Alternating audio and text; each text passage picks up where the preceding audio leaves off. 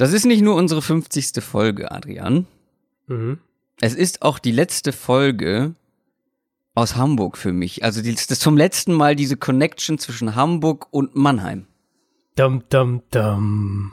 Ja, Wahnsinn. Und das zum Jubiläum, ne? Ja. Ich ziehe in die Stadt, aus der du gerade weggezogen bist. Ja, ist das nicht ist blöd? Das haben wir nicht gut abgesprochen. Doof, ja. ja, das stimmt schon. Aber das Gute ist ja, ich werde ja äh, in der Saison werde ich ja doch das ein oder andere Mal in München sein und da werden wir sicher irgendwie was Cooles auch hinbekommen. Ich glaube, es wird mehr äh, zusammen aufgenommene Folgen geben als bisher. Das beläuft sich nämlich auf auch, eine. ja. Ja, das stimmt. In 50 Folgen eine einzige, die wir zusammen an Und einem die war Ort auch aufgenommen äh, haben. nicht in der Saison, oder? Die war vor der Saison noch. Die war ich vor der Saison, stimmt, erinnere. ja. Und nächste Woche kommst du nach Hamburg und nee, gar nicht, weil nächsten Monat kommst du nach Hamburg Monat, und ich ja. bin schon gar nicht mehr da. Ich bin schon nächste Woche nicht mehr da, weil ich ziehe schon Sonntag um. Ich sitze hier schon auf gepackten Sachen. Eieiei. Das ist ja. Direkt nach der Aufnahme wird hier alles abgebaut und Hast du denn schon Internet in München? ja, ja, ich bin ja erstmal zur Untermiete. Ähm, Ach so, Bis stimmt. Dezember. Ja. ja. Also falls jemand äh, ab Dezember eine Wohnung in München hat, äh, der Wohnungsmarkt in München ist super.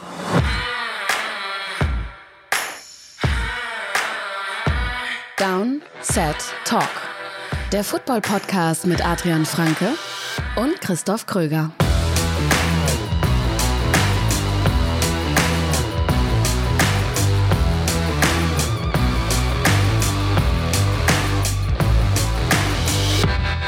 Donnerstag, 21. März 2019.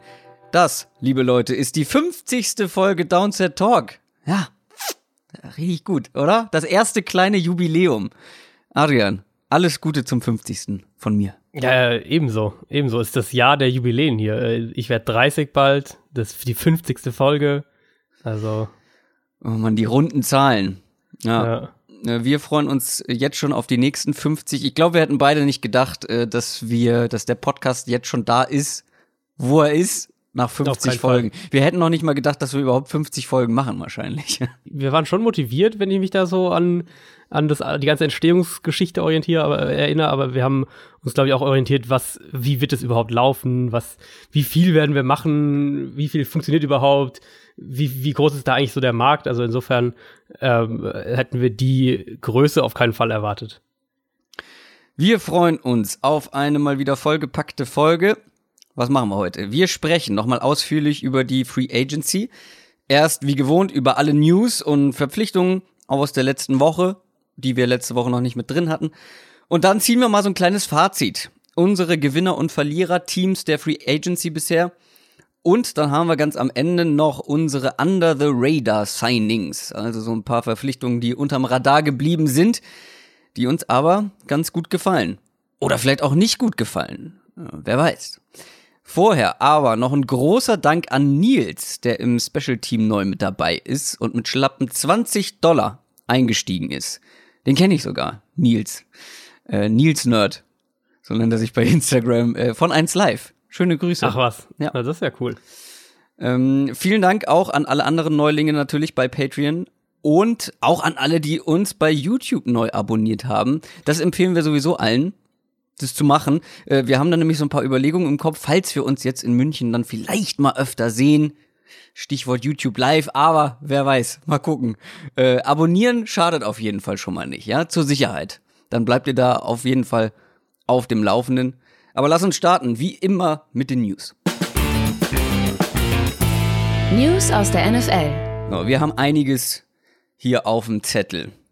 Ich fange mal an. Die Dolphins haben ihren Quarterback, ihren ehemaligen Quarterback getradet. Ryan Tannehill geht zu den Tennessee Titans. Und nicht nur das, sie haben sich auch einen neuen Quarterback geholt, nämlich Ryan Fitzpatrick. Guter Trade, finde ich, für die Dolphins insgesamt, so wie das alles jetzt abgelaufen ist. Sie kriegen ja für Tannehill noch einen Viertrunden-Pick, ähm, tauschen dafür mit den Titans sechs gegen Siebtrunden-Pick, also ähm, ein kleiner, kleiner äh, Rücktausch quasi noch, aber sie bekommen einen Viertrunden-Pick, das ist der interessante, Sechs- und Siebtrunden-Picks im, im, im Draft kann man echt so ein bisschen, bisschen ignorieren, das ist dann wirklich äh, einfach blind aufs Startboard werfen in den allermeisten Fällen. Hätte ich nicht gedacht, dass sie das noch bekommen. Ich war dann eigentlich schon relativ sicher, dass sie Tannehill irgendwann entlassen, weil sie eben keinen Trade-Partner finden. Warum macht ein Team das? Warum traden sie dann für Tannehill, wenn eigentlich jeder in der NFL weiß, dass sie, dass die Dolphins Tannehill son sonst entlassen werden? Ähm, die Titans werden vermutlich in irgendeiner Art und Weise das Gefühl gehabt haben oder Informationen bekommen haben, dass es einen großen Markt geben wird für Ryan Tannehill. Das ist eigentlich so der, der, der logischste Grund, warum du dann einen Viertrunden-Pick opferst äh, und eben sagst, gut, dann, dann sichern wir ihn uns eben wirklich definitiv und lassen nicht zu, dass er auf den freien Markt kommt, weil du sonst vermutest, dass er von anderen Teams vielleicht ein bisschen mehr kriegt oder, oder in eine attraktivere Situation kommt, was auch immer. Ähm, die Dolphins-Perspektive von dem Ganzen, auch was Fitzpatrick angeht, da kommen wir später noch ausführlicher drauf, so ein kleiner Teaser. Mhm. Ähm, generell ganz kurz nur Einsatz, mir gefällt, was die da machen. Aus Titans Sicht sehe ich da zwei Sachen. Äh, Max Mariota, muss man einfach so sagen, ist der vielleicht der verletzungsanfälligste Starting Quarterback aktuell in der NFL, auf jeden Fall einer der verletzungsanfälligsten. Und jetzt gibst du ihm, ich würde wahrscheinlich sagen, den, ähm, den besten Backup-Quarterback. Man kann vielleicht sagen, vielleicht der eine oder andere sagt, Tyrod Taylor ist ein bisschen besser noch, weil der ist ja in, in LA bei den Chargers inzwischen, aber Tannehill, würde ich jetzt sagen, ist wahrscheinlich der beste oder einer der zwei besten Backup-Quarterbacks in ja. der Liga. Ähm, was natürlich ein immenses Upgrade gegenüber Blaine Gabbard ist, der ja doch auch jetzt letztes Jahr wieder Spiele spielen musste.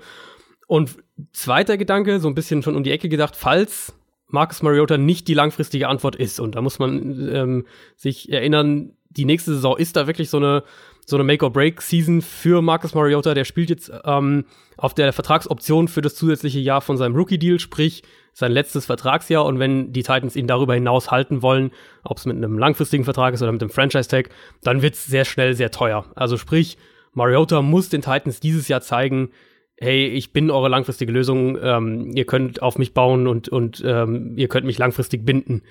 Wenn Tennessee während der Saison zu dem Schluss kommt, dass dem nicht so ist, dass Mariota eben nicht die langfristige Antwort ist und dass sie sich auf Quarterback-Suche begeben wollen, dann könnte Tannehill auch schon eine Übergangslösung für 2020 sein. Also wenn wir sagen, die suchen vielleicht nächstes Jahr ihren Quarterback dann, äh, trennen mhm. sich von Mariota, eventuell ist Ryan Tannehill dann auch schon dein Inhouse, äh, kennt das Scheme, kennt das Playbook, kennt die Offense und er kann die Offense für ein Jahr übernehmen. Und was machen wir jetzt mit dem Nachfolger? Ryan Fitzpatrick wird, wie wir alle wissen, natürlich nicht die langfristige Antwort sein für die Dolphins. Ja. Hat jetzt einen Zweijahresvertrag, glaube ich, bekommen. Das sieht mir ganz nach äh, entweder dieses Jahr oder nächstes Jahr einen Rookie Quarterback an die Hand nehmen und ranführen an die NFL, oder? Ja, davon kann man eigentlich ausgehen. Also ähm, du holst natürlich Ryan Fitzpatrick, der, äh, der jetzt doch auch auf die, auf die 40 so langsam zugeht. Den holst du ja nicht, um da langfristig irgendwas aufzubauen. Ähm, es ist ein sehr, sehr, sehr, sehr teamfreundlicher Deal. Zwei Jahre, elf Millionen für einen, für einen Starting Quarterback ist das wirklich sehr, sehr wenig Geld. Ähm, grundsätzlich, die, die Dolphins schaffen es, glaube ich, so, einigermaßen ähm, für Entertainment zu sorgen, weil also man kann ja von Fitzpatrick halten, was man will, aber ich glaube, wir alle würden zustimmen äh, oder jeder würde zustimmen, wenn man sagt, mit dem wird's nicht langweilig. Ryan Fitzpatrick ist ein Quarterback ähm, in beide Richtungen. Also ja. der, ja. der kann dir halt in einem Spiel fünf Touchdown-Pässe werfen und im nächsten wirft er sechs Interceptions. Ich glaube, das ist ja sogar schon fast mal in der in der Richtung vorgekommen. Ähm, nicht letztes Jahr, aber in, in einem der Jahre davor. Also der sorgt für Unterhaltung, aber er ist eben auch die klassischste Übergangslösung, die man sich nur so vorstellen kann. Und, und aber der wird nicht, äh, der wird da jetzt nicht, ähm, der wird keine Bäume ausreißen, ja. aber er sorgt zumindest für ein bisschen Entertainment auf und auch abseits des Platzes. Ja, vielleicht hat er noch ein bisschen Fitzmagic Intus. ähm, ist natürlich eine Frage, mit welchen Waffen. Ja, In äh, genau. Tampa Bay hatte er ganz andere ja. Möglichkeiten als jetzt bei den Dolphins was ich noch dazu sagen wollte, Ryan Fitzpatrick ist, glaube ich, auch ein sehr, sehr guter Mentor. Ja, ja, da gehe ich eigentlich auch von aus. Also alles, was man auch so hört, wie er auch mit, mit Spielern umgeht, nicht nur die Quarterbacks, sondern auch, was man von den anderen Spielern bei den Teams, bei denen er war, und das sind ja mittlerweile doch einige, ähm, was man da von den anderen Spielern hört, kam er eigentlich immer mit jedem irgendwie, hat man den Eindruck sehr gut klar, hat auch oft jetzt in den letzten Jahren natürlich eben naturgemäß auch diese, diese, diese Leaderrolle, diese Lehrerrolle so ein bisschen übernommen, selbst wenn er nicht der Starter war. Also da ist, ist, machst du, glaube ich, nicht viel falsch. Das ist so ein bisschen das, was, ähm, was die Jets ja auch jetzt äh, zwei, drei Jahre lang in, in Josh McCown ja, gesehen haben. Das ist so, so ein bisschen diese, diese Rolle eben. Und Fitzpatrick, ich meine, der hat ja, also letztes Jahr, der hatte ja schon auch echt noch einige richtig gute Spiele. Also dem, der, wie gesagt, der wird der wird sicher mal irgendwie, wenn der alle 16 Spiele macht für die Dolphins, ähm, dann wird er garantiert ein, zwei Spiele dabei haben, wo der dir vier Touchdown-Pässe wirft. Das könnte ich mir schon gut vorstellen. Wir kommen zum nächsten Quarterback. Wir haben letzte Woche noch über ihn gesprochen. Was macht er? Geht er zu den Dolphins, um da vielleicht sich als Starting Quarterback ja, hervorzuspielen? Oder bleibt er bei den Saints? Teddy Bridgewater hat sich entschieden und zwar für die New Orleans Saints, wo er nach wie vor Backup von Drew Brees bleibt erstmal es hat sich auch so ein bisschen dann ähm, zugespitzt, ne? Das war so einen Tag lang oder, oder, oder 30 Stunden oder so war das echt das, das größte Free Agency-Thema, nachdem so die ersten großen Deals dann alle ähm, unter Dach und Fach waren. Teddy Bridgewater kommt ja aus Miami, wohnt da auch noch oder hat da zumindest ein Haus oder wohnt in der Offseason da irgendwie sowas. Dementsprechend kurzfristig hat er sich dann auch mit den Dolphins getroffen. Das war dann ja direkt am Mittwochabend, glaube ich, noch. Ähm, und Miami hat wohl ja auch im Gesamtvolumen das bessere Angebot abgegeben, auch über zwei Jahre eben. Saints Angebot war zu keinem Zeitpunkt über zwei Jahre, war immer über ein Jahr. Letztlich, ja, bleibt in New Orleans. Ich finde es ein bisschen schade. Ich hatte das ja auch in der Folge letzte Woche schon angedeutet. Ja, klar, in New Orleans die langfristige Perspektive mag besser sein, wenn es perfekt läuft. Er könnte da Drew Brees ähm, 2020 beerben, also nach der nächsten Saison, hat eine reelle Chance, langfristig da der Quarterback zu werden. Jetzt noch mal ein Jahr lang die Offense zu lernen, das Scheme zu lernen, das Playbook zu lernen, da richtig, richtig fit zu sein und dann nach der nächsten Saison vielleicht so das, das Drew Brees Erbe anzutreten. Und Miami natürlich, das Risiko ist da. Du kommst als Quarterback in eine, in so eine Tanking-Saison dann, sage ich jetzt einfach rein, zumindest mal unter schwierigen Umständen, ähm, hast keine gute Offensive Line, hast wenige Waffen. Aber für mich der Punkt bei Teddy Bridgewater ist, der hat ja jetzt seit 2015 eigentlich keinen wirklich vernünftiges Tape mehr rausgebracht, weil er verletzt war, weil er nicht gespielt hat. Ähm, die Preseason mit den Jets letztes Jahr war ja am ehesten noch das, das Highlight seit 2015 für Bridgewater. Und jetzt wird er eben nächstes Jahr wieder Free Agent werden, sofern er nicht in New Orleans bleibt. Und darauf gibt es ja keine Garantie. Also er hat jetzt einen Einjahresvertrag. Das heißt, nächstes Jahr wird er bei dem gleichen Punkt wieder sein, wo er jetzt auch ist.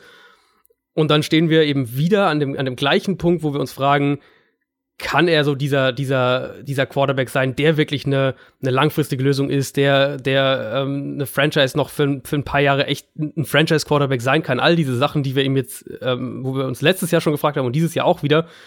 Ich hätte einfach gerne gesehen, dass er endlich mal wieder eine Saison lang als Starter spielt und, und äh, auch wenn das ein Rebuilding-Team bei den Dolphins ist, ich glaube, als Quarterback, das ist die eine Position, wo du auch, wenn die Umstände nicht gut sind, trotzdem noch einigermaßen gutes Tape rausbringen kannst. Und äh, wenn du äh, sagst, du hast den Anspruch, Starting Quarterback zu sein, dann solltest du das auch in dieser Situation eben einigermaßen schaffen können und du solltest, glaube ich, zumindest auch den, äh, den Willen so ein bisschen auch haben, das vielleicht zu machen. Und ich, also ich finde, so ist es jetzt so ein bisschen der bequemere Weg. Es kann auch langfristig der, der intelligentere, der clevere Weg sein. Vielleicht ist es tatsächlich so. Ähm, ich hätte aber einfach gerne gesehen, dass ja. er jetzt sagt, okay, ich habe eine Chance, in meiner Heimatstadt sofort zu starten, mindestens ein Jahr, vielleicht zwei Jahre. Selbst wenn die mir dann einen Rookie vor die Nase setzen, dann, wenn ich jetzt ein Jahr lang gut spiele, dann, hat, dann hat, äh, hat, hätte Bridgewater ja einen riesigen Trademark gehabt. Weil, wenn der jetzt ein Jahr lang nochmal sehr gutes Tape irgendwie rausbringt und in Minnesota ja schon am Anfang seiner Karriere gutes Tape ge gehabt hat und auf einem guten Weg auf jeden Fall war, so, dann wäre der Markt ja riesig gewesen und dann hätte es auch mehrere Abnehmer gegeben, die ihn als, als Starter haben wollen. Und jetzt hangelt er sich halt eigentlich von einer Offseason, die aus, aus seiner aus seiner Perspektive oder wie, wie man ihn ähm, von außen betrachtet wahrnimmt, äh, ähnelt ja eigentlich eine Offseason jetzt der nächsten Extrem und jetzt wird die nächste die, das gleiche Spiel wieder sein. Wir machen gleich weiter mit dem nächsten Quarterback. Ähm, du hast gerade eine langfristige Lösung angesprochen und den Anspruch, Starting Quarterback zu sein. Das ist bei Black Bortles nicht mehr unbedingt der Fall. Black Bortles geht tatsächlich zu den Los Angeles Rams. Was für ein ja. Geschenk für diesen Mann.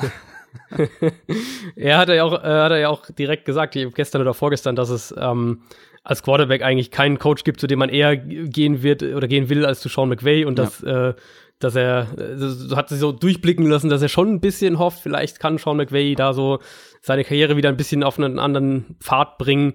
Ähm, generell finde ich eine interessante Entwicklung mit den ganzen Backup-Quarterbacks. Also wir haben jetzt Tannehill schon angesprochen bei bei den Titans jetzt inzwischen Tyra Taylor eben, die Chargers, jetzt Bortles bei den Rams. Klar, die willst du vielleicht alle im Moment nicht unbedingt als Starter haben, Aber wenn wir jetzt auf Backup-Level schauen, sind es ja schon so die besten Backups, die es in der NFL gibt. Und ähm, die, die, Saints mit Bridgewater fallen ja letztlich auch irgendwo in diese Kategorie. Eagles haben das jetzt bis dieses Jahr mit Nick Foles ja gemacht. Also Teams legen da mehr Wert drauf, ähm, hat man schon so den Eindruck. Und so wie die NFL funktioniert, wird's, also ich kann für mich sagen, mich würde es auf keinen Fall wundern, aber würde es dich in irgendeiner Art und Weise wundern, wenn der nächstes Jahr ein paar gute Preseason-Spieler hat, vielleicht in der Regular Season Goff einmal irgendwie passabel vertritt und dann nach der Saison irgendwo wieder als, als Übergangsstarter geholt wird. Boah, ja, würde mich tatsächlich überraschen. Echt? Ich finde, momentan ist so ein bisschen so, es gibt eine Handvoll Quarterbacks, die nicht als dauerhafter Starting Quarterback reichen und die jetzt halt Backups irgendwo werden, so wie Tannehill, so wie Blake mhm. Bortles zum Beispiel, Tyrod Taylor. Klar, es ist nicht ausgeschlossen, dass die irgendwann wieder einen Starting-Job bekommen. Allerdings, ja, sehe ich die persönlich dann halt auch wirklich mehr auf diesem Backup-Niveau. Aber natürlich, klar, wenn, wenn die Glück haben oder wenn irgendjemand, ich meine, wir haben auch diese Offseason gesehen, dass für manche Quarterbacks äh, viel Geld ausgegeben wird, wenn jemand denkt, das kann ein Franchise-Quarterback für die nächsten Jahre sein. Mhm. Ähm, letztes Jahr ja auch schon mit Case Keenum zum Beispiel, da hätte ich auch gesagt, der fällt eher in diese Kategorie. Ja. Und äh, wird jetzt äh, oder war jetzt das eine Jahr Starting Quarterback in Denver. Ja, es würde mich tatsächlich schon überraschen. Klar, mal gucken, was man, was, was McVay aus ihm rausholen kann, beziehungsweise wie viel Bühne er auch bekommt. Ich meine, wenn Jared Goff ja. komplett durchspielt und fit bleibt, ja. dann wird er nur Preseason spielen und dann halte ich es für eher schwierig. Dann auf jeden Fall. Er müsste schon irgendwie in der Regular Season ja. zum Einsatz kommen, aber wenn der irgendwie in ja, aber das sagt ja keiner, dass er dann eine gute Figur macht. Also klar, nee, nee, nee, nee, ganz klar. Das wäre natürlich die Voraussetzung. Aber sagen mhm. wir, das ist irgendwie so Woche 14 oder irgendwas, ist vielleicht sogar ein, ein Primetime-Spiel oder sonst was und, und Goff muss irgendwie eine Woche aussetzen, verletzt. Er kann es ähm, ja, theoretisch. Und genau, und er kann es halt, er hat ja, also, er hat zumindest schon gezeigt, dass er es kann. Er kann es halt nicht konstant. Ähm, ja. Und du musst schon viel bei ihm auch reparieren, gerade was so die Mechanics angeht.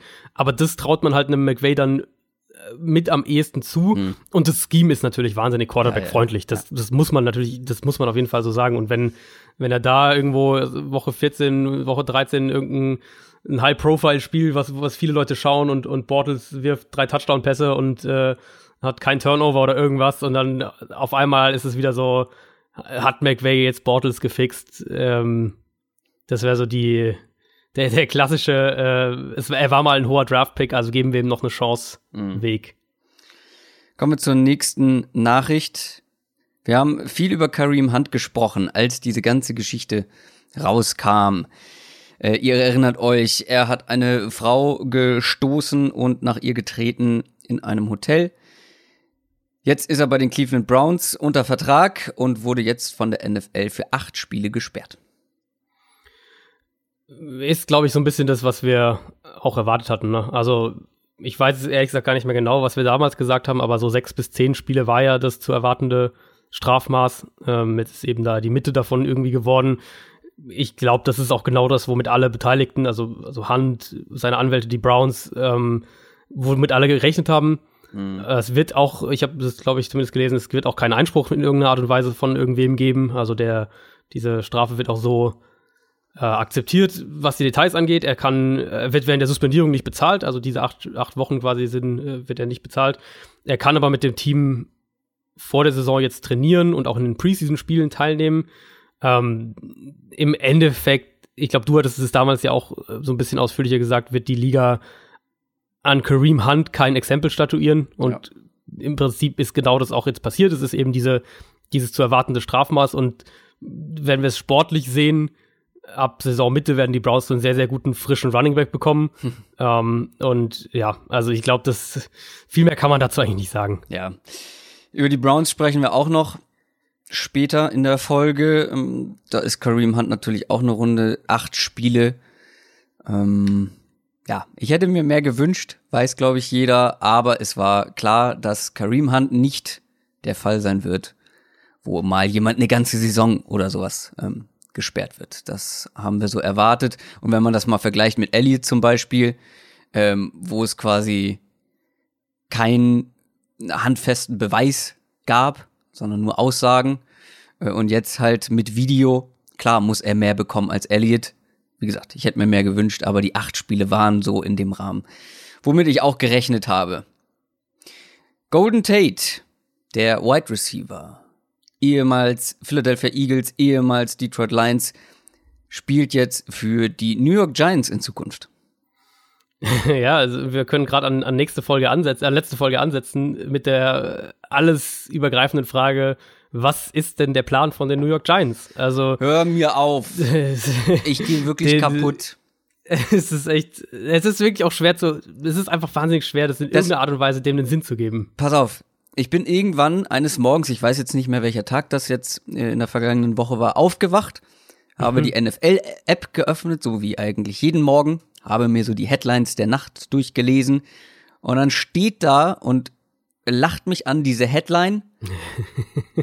die Giants äh, suchen oder brauchen einen Quarterback der Zukunft. Frei übersetzt. Oder sind auf der Suche nach einem Quarterback für die Zukunft. Und ich so, ach mhm. nee. ach nee. Ist das auch mal angekommen? Das hat nämlich der GM Gettleman wohl in einem Interview äh, gesagt, dass Eli wohl nicht die Zukunft ist, aber trotzdem ja, also man wird natürlich auch aus seinen jetzigen Aussagen, vielleicht sagst du da gleich nochmal was zu, ähm, nicht so richtig schlau, aber alleine diese Headline, diese Headline war so, ja, wow. Das fällt euch jetzt ein oder ist also ist das ist das eine neue Erkenntnis oder was, was soll ich damit machen? Ja, und selbst da muss muss man es ja extrem mit mit wieder mit Fragezeichen versehen, weil das worauf du gerade anspielst, ob ich da noch was zu sag. Ähm, es gab ja das ausführliche Interview von Gettleman ja. am ich weiß gar nicht mehr, wann es war, am, Montag oder äh, ja, müsste am Montag sogar gewesen sein. Ich habe ein paar Sachen davon äh, geretweetet und kommentiert auf Twitter, also findet ihr auf jeden Fall in meiner Timeline, wo er eben auch gesagt hat, hier dieses, diese, diese ganze Gerede von wegen Eli ist fertig und er kann nicht mehr spielen, das wäre alles Unsinn und die zweite Saisonhälfte hätte doch gezeigt, dass er es das eigentlich doch noch kann. Ach stimmt, ähm, ja. Aber das habe ich schon verdrängt. Und, und, also insofern, keine Ahnung, ehrlich gesagt, keine also, Ahnung, was die Giants auf Quarterback machen wollen. Das, ich glaube, niemand weiß es im Moment. Für Giants-Fans kann man hoffen, dass Gettleman es weiß, aber ähm, auch da habe ich meine Zweifel.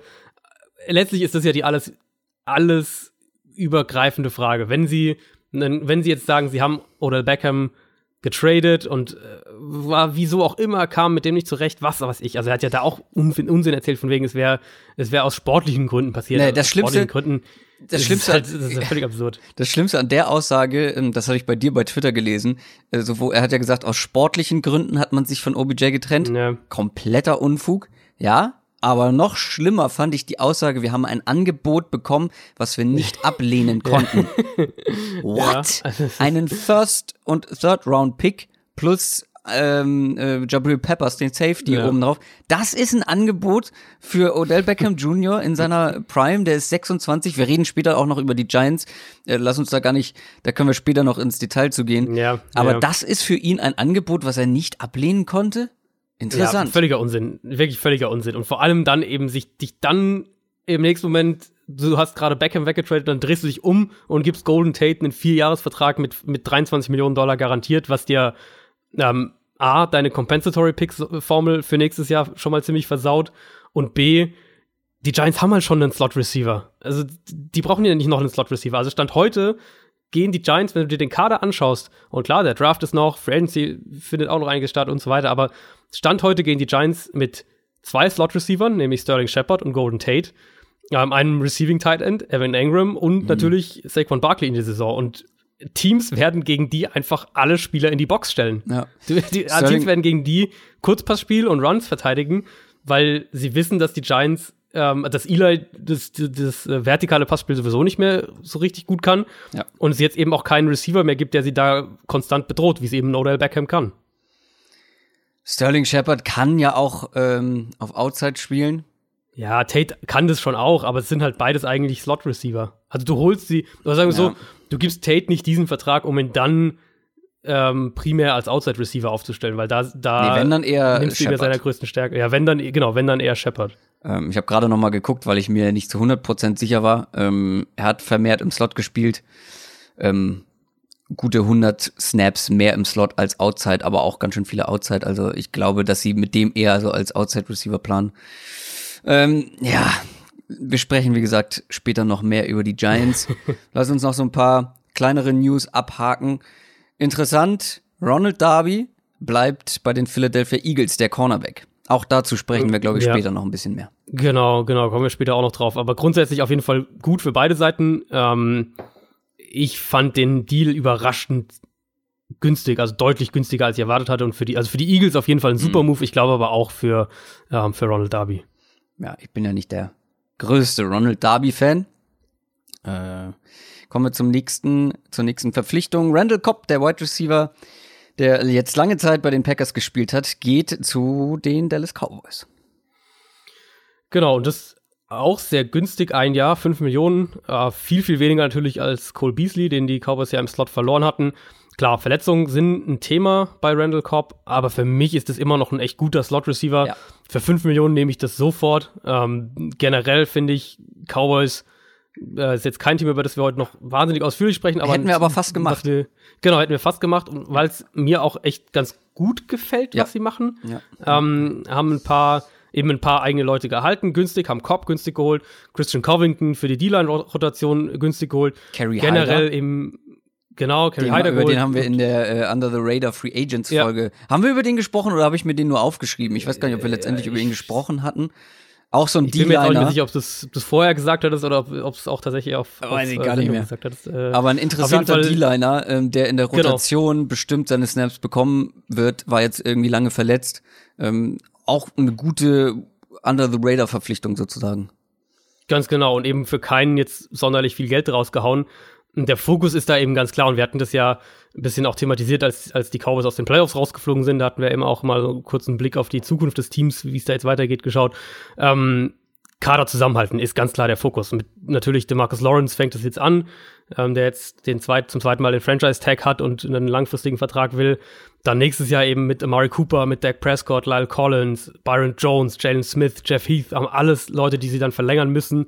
Danach kommen dann eben Ezekiel Elliott, natürlich vor allem Tyron Crawford dann auch. Also laufen so viele Verträge jetzt in den nächsten zwei Jahren von wirklich wichtigen und guten eigenen Spielern aus. Und das ist ja eben letztlich das, was, was gute Teams auch machen, ihre guten Spieler selbst auch halten. Und ich glaube, so, so planen die Cowboys jetzt gerade mit, mit, äh, mit Weitsicht ihren, äh, ihren Kader und deswegen sind die jetzt auch eher inaktiv, aber das ist überhaupt kein, kein schlechtes Zeichen oder Grund irgendwie, um, um besorgt zu sein als Cowboys-Fan. Ja, sie wären fast unter meinen Gewinnern gewesen. Sie waren mir vielleicht ein bisschen zu inaktiv tatsächlich, um sie damit reinzunehmen, aber trotzdem gefällt mir der Grundansatz auch. Und mit Randall Cobb, finde ich, hat man auch einen sehr guten Ersatz ähm, Ja. zu Beasley bekommen. Kommen wir zum nächsten ehemaligen langzeitigen Packers-Spieler, nämlich Clay Matthews, ähm, geht jetzt zu den Los Angeles Rams. Kommt ja auch aus LA, ähm, stammt da ja von der Westküste, von da unten, hat, hat Highschool und College Football äh, in, in Los Angeles gespielt. Zwei Jahre 16,7 Millionen sind für mich deutlich mehr, als ich erwartet hatte. Also ich kenne die Ja. Garantie noch nicht. Ich glaube, äh, ich glaub, die sind auch noch nicht raus oder noch nicht veröffentlicht, aber das ist schon mal eine ziemliche Hausnummer. Für mich auch ein erster Indiz darauf, dass sie ihn eher als Edge Rusher sehen, nicht als Inside Linebacker, wo sie ja auch Bedarf hätten. Also die brauchen ja Inside Linebacker, die Rams. Äh, Matthews hat es auch zuletzt in Green Bay immer wieder mal gespielt, primär, aber eben natürlich ist er immer noch ein, ein Edge-Rusher, ein Edge-Spieler. Ähm, dass sie ihm so viel Geld geben, ist für mich dann eher ein, ein Hinweis darauf, dass sie ihn eben auch so einsetzen wollen, weil Ja. Edge- Edge-Spielern gibst du eben mehr Geld als, als äh, Inside-Linebackern. Was ich mich gefragt habe bei der Verpflichtung, zum einen, wie passt er in das System, das Defense-System? Vielleicht hast du da eine Idee. Ich habe ihn, das fand ich ein bisschen überraschend. Ähm, und vor allem, wenn sie ihn wirklich als reinen Pass-Rusher einsetzen wollen, da hat er sich ja nun nicht gerade mit Ruhm bekleckert, vor allem im letzten Jahr nicht. Ja, da hat er schon ziemlich abgebaut. Also ich, ich vermute, dass sie ihn als in seiner, in seiner, ich sag jetzt mal, klassischen Position eben als, ähm, als zweiten Outside-Linebacker da sehen. Also, ähm, dass, dass du Dante Fowler auf der einen Seite hast, als eben den, den, den Will-Linebacker, sozusagen den Weakside-Linebacker und dann als Outside-Linebacker Clay Matthews in einer ja, 3-4-4-3, da soll man eigentlich gar nicht so viel drauf rumreiten, weil das in der heutigen Mhm. NFL eh sehr, sehr Vermischt. fließende Grenzen klar. sind und alles sind Hybridsysteme und eigentlich spielen sowieso die Defenses größtenteils in, in Sub-Packages, wo dann eh andere Spieler auf dem Feld sind, ähm, was, was das Gesamtkonstrukt der Defense angeht. Ich glaube, dass sie ihn so ein bisschen in seine, in seine angestammte, ursprüngliche angestammte Rolle wieder reinsetzen und ihn da als, als, äh, als Outside-Linebacker dann eben auf der anderen Seite von Dante Fowler spielen lassen, was, wo ich dann auch gespannt bin. Also wenn, klar, Matthews hat jetzt echt abgebaut die letzten Jahre. Green Bay hatte aber natürlich auch insgesamt riesige Edge Rush, generell Pass Rush Probleme defensiv, hatten auch riesige Probleme immer in der Secondary, jetzt, wo sie jetzt ja letztes Jahr im Draft dann endlich rein investiert haben. Aber wenn ich jetzt diese Front mir anschaue und du weißt, du hast, du hast natürlich Aaron Donald hey, in der Mitte. Ach so, die Rams Front. Ich dachte, du willst was zur genau, Packers Front sagen. Nee, nee okay. genau, nee, die, die, die, ähm, die Rams Front. Und hast Aaron Donald in der Mitte, hast Dante Fowler auf der einen Seite, mit dem sie ja, dem sie ja den Einjahresvertrag gegeben haben. Und im Prinzip ist ja Matthews dann die dritte Pass Rush Option. Ähm, und da sprechen wir noch gar nicht davon, wie, wie was mit Blitzen passiert. Also wenn er so eingesetzt wird, dann ähm, könnte ich mir auch vorstellen, dass der echt nochmal zumindest ganz gute Zahlen auflegt, weil er sehr, sehr viele 1 gegen 1 bekommt und, und wahrscheinlich häufiger auch ähm, es mit einem schwächeren Offensive Lineman zu tun kriegt, wenn sie das über, äh, je nachdem, wie eben das Scheme aussieht und, und, und das Playdesign, aber dass er zumindest relativ viele Gelegenheiten bekommen wird. Es sei denn natürlich, sie überraschen uns komplett und planen mit ihm als Inside Linebacker. Ich mache jetzt einfach mal, weil es so gut passt, nicht mit unserer Liste weiter, sondern mit einem Spieler, den man auch äh, nach wie vor, zumindest ich, äh, mit den Packers verbindet nämlich Jordy Nelson. Wir haben letzte ja. Woche noch viel darüber gesprochen. Ah, und wenn die Raiders Jordy Nelson jetzt wieder in den Slot stellen, das ist ein richtig mhm. gutes Receiving-Trio. Nee, das haben sich die Raiders anders überlegt und haben ihn kurzerhand entlassen. Ja, ja, ich hätte es eigentlich auch ganz gerne gesehen, weil auch da glaube ich wieder ein Spieler, ähm, der eben outside jetzt dir nicht mehr viel gibt, aber der im Slot denke ich immer noch einen Wert hat und ich könnte mir vorstellen, dass er so, ähm, dass er so relativ zeitnah auch ein Team findet. Es gibt auch Gerüchte schon, es sollen insgesamt wohl um die fünf Teams konkretes Interesse haben. Seahawks haben sich, glaube ich, schon mit ihm getroffen oder treffen sich als erstes mit ihm. Patriots werden da natürlich auch genannt, wie immer, wenn ein Slot-Receiver auf den Markt kommt. Ähm, ja, die Raiders haben natürlich, klar, Antonio Brown ist, ist der Headliner. Die haben ja auch noch Tyrell Williams geholt, also wirklich das, das Wide Receiver Core massiv ähm, verbessert. Dazu noch einen JJ Nelson, also noch einen, einen Speedster dazu geholt. Ähm, Jordy Nelson war letztes Jahr, wenn wir die Umstände berücksichtigen, eigentlich noch okay. Und ich glaube, dass denen eben 2019 ein Team in den Slot stellen wird und nochmal eine gute Saison aus ihm bekommt. Die Raiders, ich hätte ihn ehrlich gesagt behalten anstelle der Raiders. Auf der anderen Seite ist es vielleicht auch so ein bisschen so, dass du da sagst, dann stellen wir da lieber einen, einen Rookie rein oder einen, einen anderen, einen jungen Spieler, den wir irgendwann letztes Jahr, vorletztes Jahr gedraftet haben ähm, und versuchen da einen zu wickeln, wenn wir schon so viel Geld auf die beiden Outside Receiver stecken. Kommen wir zu den New Orleans Saints. Die haben einen herben Verlust unter der Woche vermelden müssen. Das klingt jetzt, als wäre jemand gestorben. Nein, so schlimm ist es nicht. Ihr Center, Max Unger, hat ähm, seine Karriere beendet, nicht wahr? Ja, hat gesagt, dass, sein, sein, dass er nicht glaubt, dass sein Körper noch mal eine Saison durchhält und dass äh, für ihn das keinen Sinn mehr macht, das nochmal noch mal eine Saison durchzuziehen. Das ist natürlich ein heftiger Rückschlag ja, für die Saints. Ist ein absolut solider Center, würde ich sagen, solide Plus, wenn man so will. Die letzten Jahre irgendwo vielleicht Platz 10, Platz 12, Liga weit hätte ich jetzt so ungefähr eingeordnet. Saints haben immer die Interior Offensive Line priorisiert wegen Brees Größe, wegen seinem Pocket-Verhalten ist es extrem wichtig, dass die Interior Line stark ist. Ein Center wie Max Anger hat natürlich auch noch die die ganze Erfahrung eben, die so ein Center mitbringt, was Protection Scheme, was, was Blitzer identifizieren, all diese Sachen angeht. Ja, wir haben jetzt dann ja relativ schnell Nick Easton aus Minnesota geholt, der soll Anger ersetzen. Ähm, hat letztes Jahr mit einer Nackenverletzung gar nicht gespielt und 2017 ausschließlich Guard für die Vikings. Also der hat seit 2016 nicht mehr Center gespielt. Das ist ein riesiges Downgrade, überhaupt keine Frage.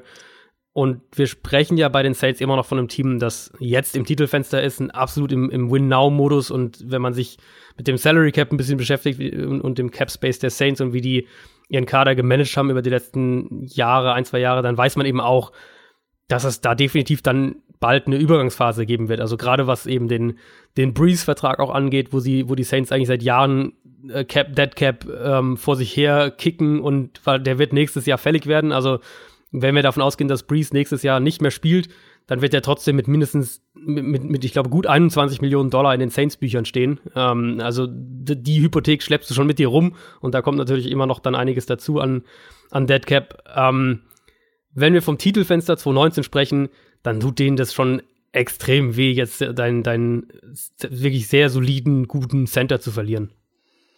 Und zu guter Letzt haben wir noch zwei Linebacker-News. Fangen wir mit Shaquille Barrett an. Den Outside-Linebacker, der jetzt bei den Tampa Bay Buccaneers spielt. War ja einer meiner Under-the-Radar-Guys. Mhm. Ähm, Finde den Deal auch super. Ein Jahr fünf Millionen, absoluten Prove-It-Deal, der für die Buccaneers extrem gut, äh, ex extrem gut reinpasst. Die brauchten dringend Edge-Rusher, hatten nicht viel Geld. Insofern ist es eine, eine Win-Win-Situation. Äh, Barrett kann jetzt ein Jahr lang zeigen, eben, dass er auch als, als Starter und wenn er die ganze Saison als Starter spielt, dass er da eben auch Zahlen oder so, so produktiv sein kann, wie er es eben in, in Denver teilweise nur andeuten konnte, weil er immer wieder zwei Pass-Rusher vor die Nase gesetzt bekommen hat. Und dann könnte er als junger Pass-Rusher, immer noch, immer noch junger Pass-Rusher, auf den Markt kommen und echt richtig ordentlich abkassieren. Er hat nur ein einziges Mal in, in Denver über 300 Pass-Rush-Snaps in einer Saison gehabt. Da hat er 43 Quarterback-Pressures hinbekommen. Das ist eine, eine gute Quote. Ähm, und wenn wir uns auf die Bugs mal schauen mit, mit Jason Pierre-Paul, Gerald McCoy, den sie ja dann letztlich doch gehalten haben, nachdem es da schon Gerüchte gab, dass sie den abgeben wollen. Und jetzt Shaquille Barrett. Da hast du schon ein bisschen was in Richtung Pass Rush. Und wer sich, wer dann die Defense, äh, Todd Bowles, den Defensive Coordinator, den neuen so ein bisschen kennt, der weiß, dass da auch einiges an Blitzing ähm, reingehen wird. Also ich vermute, dass bei Tampa Bay ein ganz, ganz klarer Fokus im Draft die Secondary sein wird, Cornerback vor allem. Und dass das aber eine Defense sein könnte, die einen schnelleren Turnaround hinlegt, als man das vielleicht erwarten würde. Und noch ein anderes Team hat sich einen Linebacker geholt. Ein ganz anderer Linebacker, aber das war auch ein großer Need. Und zwar bei den Pittsburgh Steelers, die sich den ehemaligen Rams Linebacker Mark Barron geholt haben. Ja, den Steelers fehlt immer noch seit, seit der Ryan Shazier Verletzung fehlt brutal Speed, Reichweite, Explosivität generell im Linebacker-Core. Ähm, Barron als einer dieser, ist ja einer dieser Safety-Linebacker-Hybrid-Spieler, mhm. der bringt es schon mit, aber ist jetzt auch alles andere als eine Top-Lösung, ja. wenn wir es jetzt mal vorsichtig formulieren. Eher würde ich sagen, so ein, ein guter, guter Übergang, um, um, um Löcher zu stopfen. Ich glaube, so kann man es am ehesten sagen. Aber das hindert dich überhaupt nicht daran, jetzt im Draft zum Beispiel eben nochmal auch auf diese Position zu gehen, wenn du sagst, Linebacker ist, ist so eine Schwachstelle. Aber es ist zumindest, es ist zumindest eine Verbesserung zu dem, was vorher da war. Aber es ist immer noch nicht gut. Ich glaube, so kann man es am ehesten sagen. Kommen wir zum nächsten Programmpunkt. Und zwar unseren Gewinnern und Verliererteams der Free Agency. NFL Review. Wir haben uns zum Glück abgestimmt, damit wir keine Doppelung drin haben. Jeder hat drei Gewinner und drei Verlierer. Äh, wollen wir mit den Gewinnern anfangen oder den Verlierern? Mm, ich würde sagen, positiv zuerst. Positiv starten, dann fangen wir mit den Gewinnern an. Ich würde sagen, da fange ich mit meinem an und du fängst dann bei den Verlierern mit äh, deiner Nummer eins so an. Wir's. Weil ich so finde, wir's. meine Nummer eins bei den Gewinnern ist der größte Gewinner. und deswegen muss der ganz oben stehen. Und zwar können, ich glaube, das kann man sich denken, wen ich da genommen habe, ne? Auf meiner Top 1 meiner Gewinnerliste, die Cleveland Browns. ähm, weil wir haben es schon angedeutet, also wir haben es aus der anderen Sicht betrachtet vorhin. Sie haben sich einen der besten Receiver der Liga, der 26 ist, für einen First- und Third-Round-Pick geholt. Dazu noch einen Strong Safety abgegeben, wo gerade du ja definitiv sagen wirst, der hat nicht diesen größten Wert, ein äh, Strong mhm. Safety wie Jabril Peppers. Ähm, das ist ein richtig guter Deal in meinen Augen, weil man füllt einen riesigen Need. Wir haben immer wieder gesagt, den fe fehlt so ein richtiger Nummer 1 Outside Receiver. Das kann ja. OBJ auf jeden Fall. Der ist aber auch noch variabel einsetzbar. Dieser Deal macht deine Offense zu einer der vermutlich am schwersten zu verteidigenden Offen Offenses der Liga, weil du jetzt so viele so viele gute Waffen in der Offense einfach hast, inklusive Baker Mayfield. Dann hat man noch zwei Defense-Spieler geholt, die beide auf Platz zwei, was Pass Rushes angeht, letztes Jahr bei den, äh, beziehungsweise was letztes Jahr, wären sie auf Platz zwei gelandet. Versteht man das, was ich sagen will? Also Miles Garrett hat die meisten Pass Rushes und die beiden, die ja. sie jetzt geholt haben, wären auf Platz zwei gelandet. Ähm, das heißt, automatisch natürlich ein enormes Upgrade, was den Pass Rush angeht, mit Olivier Vernon und äh, Richardson. Das ist noch so ein Need, den sie dadurch eliminiert haben. Generell die ganze Front sieht jetzt, haben wir auch letzte Woche schon drüber gesprochen, die ganze Front sieht jetzt wirklich, da steckt sehr viel Qualität drin. Ähm, dann hat man Kareem Hunt verpflichtet. Das ist natürlich moralisch ein fragwürdiger Move, ja, aber sportlich natürlich ein absoluter Stil acht Spiele gesperrt, du hast ihn eine halbe Saison. Ähm, und wenn man in die Playoffs kommt, hat man ihn in den Playoffs und hat jetzt ein Backfield bestehend aus aus Chubb, aus Hunt und Duke Johnson. Dieses Team hat so viel junges Talent. Ich habe noch mal nach den, ja, nach den, wie alt die Spieler sind, habe ich noch mal nachgeguckt, mhm. ähm, weil bei manchen hat man das gar nicht so auf dem Schirm. Denzel Ward ist 21, hat eine richtig gute Rookie-Saison gespielt. Da ist noch Potenzial. David Njoku ist gerade mal 22. Baker Mayfield, Miles Garrett, Nick Chubb, Kareem Hunt, alle 23 und selbst Leute wie OBJ und Landry sind 26 äh, und ihr, die gerade angesprochenen Oliver Vernon und Richardson sind 28. Die sind jetzt, also die sind zwar schon etwas länger dabei und man hat das Gefühl, die sind schon deutlich älter, äh, aber die sind ja auch noch nicht super alt. Kein Spieler bei den Browns momentan im Roster, äh, soweit ich das sehen konnte, außer der Panther und der Backup-Quarterback sind über 30. Also man hat in diesem Team noch so ein paar Needs, aber halt eben keine klaffenden Needs mehr und ja. keine, die du nicht im Draft angehen kannst. Klar, du hast jetzt keinen First-Round-Pick mehr, aber trotzdem noch, äh, ich glaube, acht Picks haben sie jetzt insgesamt noch. Und vor allem hast du mittlerweile auch genug First-Round-Talent im Roster, mhm. um wirklich eine sehr, sehr gute Saison zu spielen. Dafür, deshalb für mich die klaren Gewinner dieser Free Agency bisher. Ich habe also zwei oder eigentlich nur eine, eine Sache, wo ich bei den Browns noch so ein bisschen ähm, sage, da, da bin ich mir noch nicht so ganz sicher und das ist vor allem halt die Offensive Line, mhm. mh, wo sie natürlich Kevin Seidler abgegeben haben, um Olivier Vernon zu bekommen. Ähm, sie vertrauen auf Austin Corbett, den haben sie letztes Jahr in der zweiten Runde gepickt, um, um Seidler zu ersetzen. Das ist natürlich, niemand kann, kann Corbett jetzt besser einschätzen als die Browns-Coaches. Die haben ihn ein Jahr lang im Training gesehen und, und jede Woche seine, seinen Film analysiert. Wenn die glauben, er kann das einigermaßen auffangen, dann muss man ihm, glaube ich, erstmal zumindest so ein bisschen, bisschen Benefit of the Doubt denen dann geben.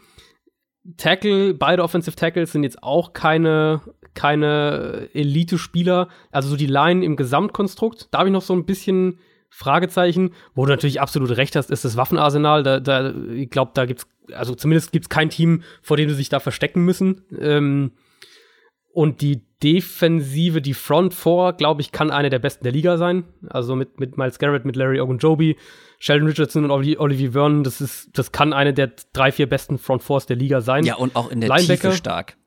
Genau, in der Tiefe mit Ogba, wobei Ogba hört man ja auch, dass es da Trade-Gerüchte geben könnte, aber es ist generell auch, es ist wirklich eine sehr, sehr gut besetzte Front. Linebacker kannst du im Draft auch noch ähm, äh, adressieren.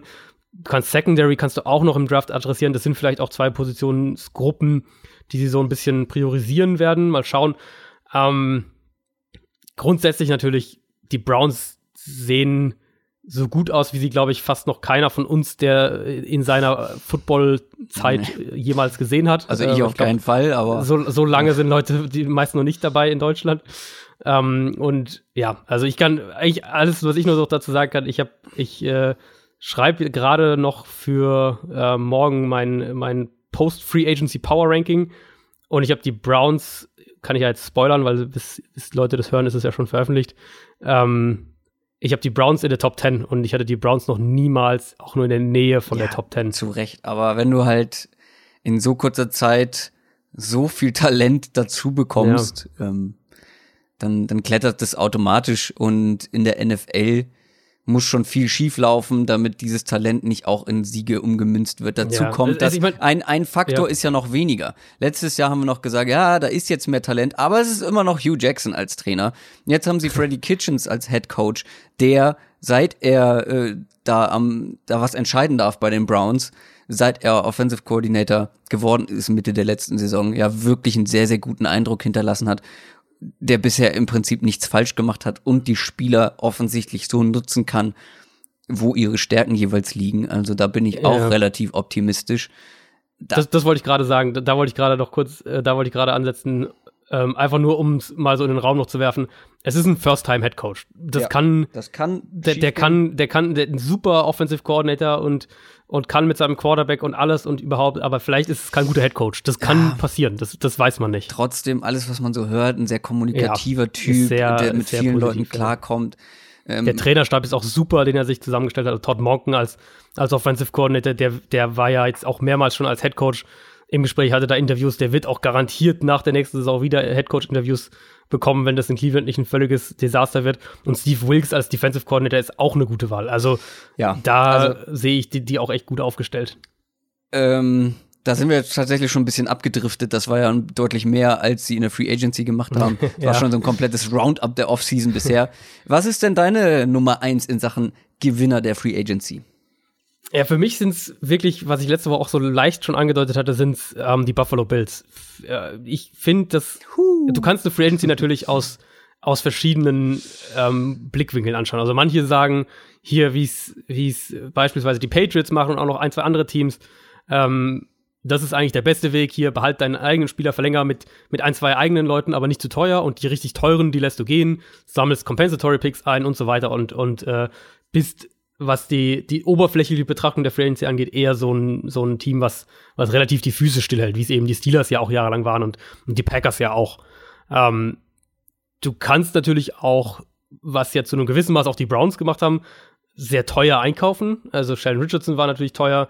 Äh, der Beckham-Trade war natürlich jetzt kein Free Agent, aber logischerweise auch nicht billig mit, mit einem Erstrunden-Pick und einem Drittrunden-Pick und einem Spieler. Ähm, und Buffalo, finde ich, aber hat es geschafft, verschiedene Sachen anzu, anzugehen und, und, und verschiedene Baustellen zu schließen, ohne dabei irgendwie großartig jetzt auffällig, flashy zu sein und ohne viel Geld auszugeben. Und wenn wir uns das einfach mal anschauen, was die so, ähm, wie so die Ausgangslage war. Also die Bills letztes Jahr, ich würde sagen, Top 8 Defense, vielleicht sogar mehr. Da ist auch immer noch richtig viel Potenzial drin, vor allem was die Arbeit gegen den Pass angeht. Ähm, was mussten die also machen? Sie mussten dringend die Offense adressieren, ganz klar. Bei aller Kritik an Josh Allen, und ich war und bin ja auch durchaus ganz vorne mit dabei, was Josh Allen Kritik angeht, musst du ihm, wenn du dich auf ihn als deinen Quarterback festlegst, wie es die Bills ja jetzt getan haben, dann musst du ihm auch eine Chance geben. Und, und fairerweise hatte er die letztes Jahr ja oft einfach nicht das, äh, was die Umstände einfach angeht, was die Waffen und, und die, die Begleiterscheinungen um ihn herum, sag ich jetzt mal, angeht. Wäre natürlich eine noch positivere Bewertung, wenn sie Antonio Brown tatsächlich bekommen hätten, ähm, was ja wohl irgendwie kurz vor dem Abschluss stand. Aber auch so gefällt es mir eigentlich ganz gut, was die Bills gemacht haben. Und wenn wir so mal ein, zwei Namen kurz der Reihe nach durchgehen, äh, Mitch Morse, der Center, den sie von den Chiefs geholt haben, ist ein klares Update, äh, Upgrade gegenüber Russell Bodine vom letzten Jahr. Verletzungen sind natürlich ein Thema bei Mitch Morse, aber wenn er fit ist, dann ist er vor allem in Pass Protection Top 10 Center und er wird jetzt auch gerade 27, also ist auch noch relativ jung. Center-Position ist so wichtig, vor allem für einen jungen Quarterback, weil der Center eben dann für die Protection Calls, für Anpassungen an der Line of Scrimmage, für Blitzer erkennen vor dem Snap und so weiter zuständig ist und da ähm, dem Quarterback einfach auch wahnsinnig viel Arbeit abnimmt. Deswegen hatte ich auch aus Jets Sicht beispielsweise gehofft, dass die da äh, eher noch was machen und in den Center investieren. Dann Cole Beasley, der Receiver von den Cowboys, der, äh, einer der besten, zuverlässigsten, produktivsten Slot-Receiver ähm, der letzten Jahre, hat, hat eine der niedrigsten Drop-Quoten aller Slot-Receiver letztes Jahr gehabt, war Platz 12, was, äh, was Yards pro gelaufene Route aus dem Slot heraus angeht. Drei der letzten vier Jahre 70 oder mehr Targets, zweimal sogar über 90, also wirklich unheimlich produktiver Slot-Receiver. Und ja, klar, Josh Allen muss natürlich vor allem seine Accuracy im Underneath-Passing-Game verbessern. Da hat er noch enorme Defizite. Aber wir sprechen ja jetzt eben davon, wie kann man ihm gewissermaßen bestmögliche Umstände verschaffen. Und, und Beasley ist, glaube ich, so ein Spieler, der dabei ziemlich hilft. Also, wenn man einfach sagen will, verbessern muss sich Josh Allen so oder so, Beasley macht es ihm halt leichter.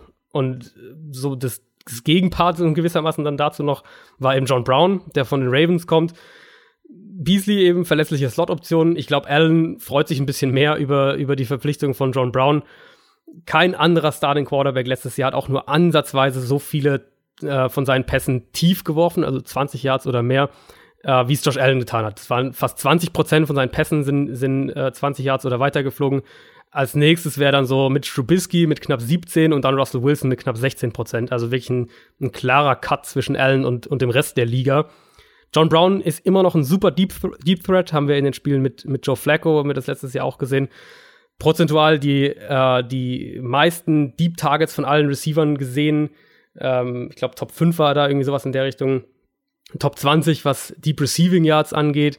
Ähm, auch Top 20, was Deep Receiving Touchdowns angeht. Und es würde mich schon wirklich sehr wundern, wenn, wenn Josh Allen und John Brown nicht für ein paar spektakuläre Big Plays auf jeden Fall sorgen. Und dann sind es einfach rund um solide Signings, würde ich sagen. Also Spencer Long, der der Guard-Upgrade auf jeden Fall ist, ein Backup-Center auch ist, falls sich Morse verletzt. Dann hast du Tyler Croft, der ein solider All-Around-Tight ist. Andre Roberts war letztes Jahr einer der besten Kick-Returner der Liga. Frank Gore ist, vor allem ist er alt, aber er ist immer noch gut. Er ist einfach rundum solide und vor allem, und da sprechen wir wieder davon, wie kannst du Josh Allen gut unterstützen, ist er unheimlich verlässlich in Pass Protection. Und das kann für einen jungen Quarterback wirklich sehr, sehr viel wert sein. Ähm, und die Bills haben bei nichts davon in irgendeiner Art und Weise, wie ich es ja am Anfang schon gesagt habe, blind investiert. Die ganzen Verträge, wenn man sich die anschaut, sind so strukturiert, dass sie nach einem Jahr günstig wieder rauskommen, abgesehen der Vertrag von Mitch Morse. Also wenn wir ähm, davon ausgehen, eben, dass die Bills viele Baustellen hatten, dann finde ich, haben sie echt einige davon vor dem Draft schon sehr, sehr gut und, und vernünftig ähm, adressiert, ohne sich eben krass irgendwie in Unkosten zu stürzen oder, oder solche verrückten Deals rauszuhauen. Ich finde, solide trifft es sehr gut, ähm, diese Free Agency bisher der Bills. Das Wort hast du auch des häufigeren benutzt. Das ist so ein bisschen für mich so ja. der, der SC Freiburg der NFL. Das ist alles ganz, das ist alles ganz gut und die Qualität der einzelnen Leute, das ist alles ganz gut und insgesamt ist man dann so äh, in der Lage, um den zweiten Platz in der Division mitzuspielen. Ähm, deswegen bin ich da nicht ganz so euphorisch. Ich, das ist natürlich ein langfristiges Projekt und ich finde die Signings auch alle gut. Ähm, mir war es nur ein bisschen zu solide und nicht, also zu ja, solide, also, um sie mit in die Gewinner zu nehmen. Aber das ist wirklich verstehe ich. rundum, das ist homogen, was sie gemacht haben. Ja, genau. Und also Free Agency muss man ja einfach immer auch sehen, wie häufig dann doch die Teams, die, die eben nicht solide, sondern flashy sind, ähm, wie oft die dann damit irgendwie auf die Nase fallen. Ich bin eher so der flashy Typ. ich glaube, das weiß jeder. Ja.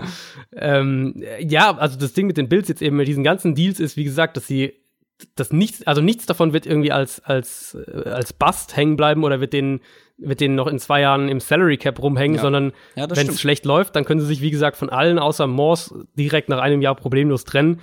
Und du hast, finde ich eben, also ich glaube, auf vielen Free Agents, Free Agent äh, Boards oder Rankings war Cole Beasley der beste Slot-Receiver und John Brown der beste Outside-Receiver, die auf dem Markt waren. Jetzt natürlich Beckham und Antonio Brown und so nicht mit eingerechnet. Ähm, ja, das die hast du dir einfach schon mal ja. beide geholt. Für viele war, für viele war Mitch Morse der beste Center auf dem Markt, den haben sie sich geholt. Also ich glaube, du, du kannst halt damit, du hast halt einen deutlichen Schritt nach vorne gemacht. Und du kannst ähm, das Morse-Alphabet jetzt äh, als Kommunikationsmöglichkeit nutzen, das ist klar. Sorry. Ich glaube, damit sollte ich, damit sollte ich abgeben. An die angeschlossenen Funkhäuser. ja. Äh, ja, stimmt alles total. Ähm, eine Sache ist mir gerade noch eingefallen, was war's? Ach so, ich bin gespannt, wie viele Targets Cole Beasley bekommt. Also äh, ja, er ist einer der zuverlässigsten äh, Slot Receiver so und ein ganz sicherer du meinst, Typ. Weil er sich, weil er sich beschwert hat? Nee, äh, weil Josh Allen nicht unbedingt der Quarterback ist so, in meinen Augen, der ja. so einen zuverlässigen Slot-Possession-Receiver nutzt. Weißt du? Also bin mal gespannt, ja, ob er da jetzt mehr äh, Targets bekommt als bei den Cowboys, wo er sich ja beschwert hat. Wie du, wie du schon ich, ich glaube nicht. Also ich glaube, auf, auf, auf 90 Targets wird er, glaube nee, ich, in der Bills auch nicht. Ich auch nicht. Gut, machen wir weiter mit meiner Top 2. Das sind die Green Bay Packers. Das mussten die Green Bay Packers sein. Wir haben vorhin kurz über die Abgänge Clay Matthews und Randall Cobb gesprochen. Vor allem Randall Cobb, den Abgang finde ich nicht so optimal. Aber. Vor allem für das Geld halt, ne? Also für, wenn du vorher gesagt hättest, für ein Jahr 5 Millionen, da hätte ich gesagt, da sollten die Packers ihn ja schon halten. Ja. Ja. Ist nicht optimal. Aber jetzt das große Aber ich habe mich ja sehr darüber beschwert, dass die Green Bay Packers einfach in den Free Agencies zu passiv sind. Äh, Im Anbetracht dessen, dass ihr Star Quarterback, ihr Franchise Quarterback, ihr Elite Quarterback mhm. definitiv nicht jünger wird und man jetzt dieses Titelfenster, was man ja automatisch mit einem Aaron Rodgers im Roster hat, ausnutzen muss. Und das macht man, indem man auch mal ein bisschen was in die Hand nimmt, ein bisschen investiert. Und die Green Bay Packers sind dieses Jahr, was die Free Agency angeht, auf Platz zwei für Investition in der Free Agency hinter den Jets. Das ist die Aggressivität, die ich sehen wollte. Ob das Geld, dieses ganze Geld, was, was sie da rausgeschleudert haben, ja. gut investiert ist, das muss man natürlich sehen. Ähm, wo ich mir relativ sicher bin, dass es eine gute Investition ist, ist Adrian Amos. Mhm. Das war, glaube ich, tatsächlich, was hatten wir, Top 2 Free Agent in unserem kleinen, in unserer kleinen Pick-Runde, die wir gemacht haben. Oder Top 3? Top 3, glaube ich. wie auch immer. Äh, bei den Bears. Du hattest den auf jeden Fall sehr weit oben. Ich hatte ja. den sehr weit oben. Das bei den Bears ja. nämlich so ein bisschen unterschätzt in der starken Defense, wie ich finde. Es ist halt kein Highlight-Spieler. Es ist niemand, der ein krasses Highlight-Tape vorweisen kann. Es ist nicht dieser Ball-Hawking-Safety. Aber er ist ein richtig guter, vielseitiger, sicherer Safety, ähm, der, glaube ich, ganz gut da in die Secondary der Packers passt. Macht auf jeden Fall die Secondary besser. Dazu die ganzen jungen Cornerbacks, die sie haben, allen voran natürlich Jair Alexander, Josh Jackson, ähm, der hoffentlich den nächsten Schritt macht, Kevin King. Äh, Da bin ich sehr gespannt, wie sich die Secondary jetzt mit Amos entwickelt. Dann hat man die beiden Edge Smiths geholt. Zedarius Smith und Preston Smith. Das sind beides jetzt keine Elite-Edge-Rusher in meinen Augen, aber Ja. ich glaube beide ein Upgrade für diesen nicht vorhandenen Pass-Rush der Packers. Ja, ja. also vor allem Fall. über außen kam da ja extrem wenig letzte Saison. Und, und das ja schon seit Jahren eigentlich. Genau. Das ist ja eigentlich echt, eigentlich seit, seit Clay Matthews abgebaut oder angefangen hat abzubauen, war das ja irgendwie schon so ähm, Ja. ein Problem. Zu, so, also mein Gedanke dazu war, äh, Zedarius Smith, Preston Smith, äh, du hast im Prinzip hast du zwei Nummer zwei Edge Rusher Ja. geholt Ja. und versuchst jetzt quasi daraus dein, dein Edge Rush zu machen, was funktionieren kann. Also das ist jetzt gar nicht so, nicht abwertend gemeint, aber du hast jetzt natürlich keine, du hast jetzt keinen Khalil Mack geholt, so. Aber diese, diese gut. Kategorie, und das Ja. haben wir ja eben dieses Jahr auch wieder gesehen, kommt halt nicht auf den Markt, weil der Marcus Lawrence und, und, und Jadavian Clowney und, und Frank Clark und alle, alle Edge Rusher, die irgendwie auf den Markt gekommen wären, die kriegen halt den Franchise-Tag und so, ähm, so funktioniert die NFL und für den, für den Rahmen, glaube ich, was du machen konntest, Ja. kann ich mit, mit den zwei Verpflichtungen, wenn das dein neuer Edge Rush ist, dann kann ich damit schon leben. Sind relativ teuer. Man darf jetzt nicht Ja. den Fehler machen, sie an ihrer Bezahlung zu messen. Ähm, man kann die Packers natürlich an der Bezahlung messen, letztendlich, aber die beiden Ja. holen natürlich das raus, was sie rausholen können, und das ist in der aktuellen NFL einfach viel für Edge Rusher. Und vor allem Darius Smith hatte in Sachen Pass Rushes eine echt gute Saison. Und dazu hat man ja an der Interior D-Line mit Kenny Clark und Mike Daniels zum Beispiel. Mhm. Mo Wilkerson ist, glaube ich, immer noch, hat immer noch keinen Vertrag nirgends Agent, äh, unterschrieben. Vielleicht holen sie den zurück, wer weiß. Aber das könnte eine grundsolide Defense sein nächstes Jahr. Auf jeden Fall. Ähm, und das war sie letztes Jahr nicht. Dann in der Offense, wenn man da mal guckt, wie gesagt, Aaron Rodgers, der talentierteste Quarterback der Liga. Letztes Jahr war natürlich nicht so der Bringer, aber da weiß man jetzt auch nicht so richtig, was lag dann auch äh, am Zerwürfnis mit dem Coach. Jetzt hat man einen neuen Coach, einen ähm, sehr offensiv denken, jungen neuen Coach, der hoffentlich es schafft, die individuellen Stärken seiner Spieler auszunutzen. Man hat nach wie vor Devontae Adams, man hat nach wie vor einen Aaron Jones, viele talentierte junge Receiver. Ähm, ich finde es gut, dass man jetzt zumindest mal aggressiv ist. Ob es dann am Ende funktioniert, who knows? So, aber es ist für mich das einzig Richtige, wenn du einen Aaron Rodgers hast, der dieses Jahr, Ende des Jahres 36 wird. Wenn nicht jetzt, wann dann? Ist so die Frage. Und sie investieren halt wenigstens mal und vor allem in die Defense und du musst eine gute Defense haben, um Aaron Rodgers auch die Chance zu geben, auf dem Feld zu stehen. Also zwei, zwei Sachen sind mir bei den Packers so ein bisschen, oder die habe ich nicht so ganz verstanden. Vielleicht haben wir Packers-Fans unter unseren Hörern, die da sehr, sehr plugged in sind, die das besser äh, verstehen können. Aber zum einen eben, wie gesagt, war das für mich Randall Cobb. Wenn der ein Jahr fünf Millionen auf dem Markt bekommt, dann verstehe ich nicht so ganz, warum die Packers ihn nicht halten. Also ist klar, das kann ein Grund sein, dass sie sagen, wir wollen jetzt auf unsere jungen Leute setzen. Sie haben ja jetzt, äh, allein letztes Jahr haben sie ja drei, drei Receiver ähm, gedraftet mit St. Brown und das Scantling und Jamon Moore, also die, die drei Jungen haben sie ja sowieso zusätzlich zu, ähm, zu Adams, John, Geronimo Allison ist ja auch geblieben. Also da ist natürlich, ähm, oder ist auch immer noch da, also da ist natürlich, äh, sind viele junge Spieler, ob das vielleicht ein Grund ist. Ich habe immer so ein bisschen den Eindruck, dass gerade bei Aaron Rodgers ist der, dieser Trust-Faktor noch mal ein bisschen ein größeres Thema als bei vielen anderen Quarterbacks.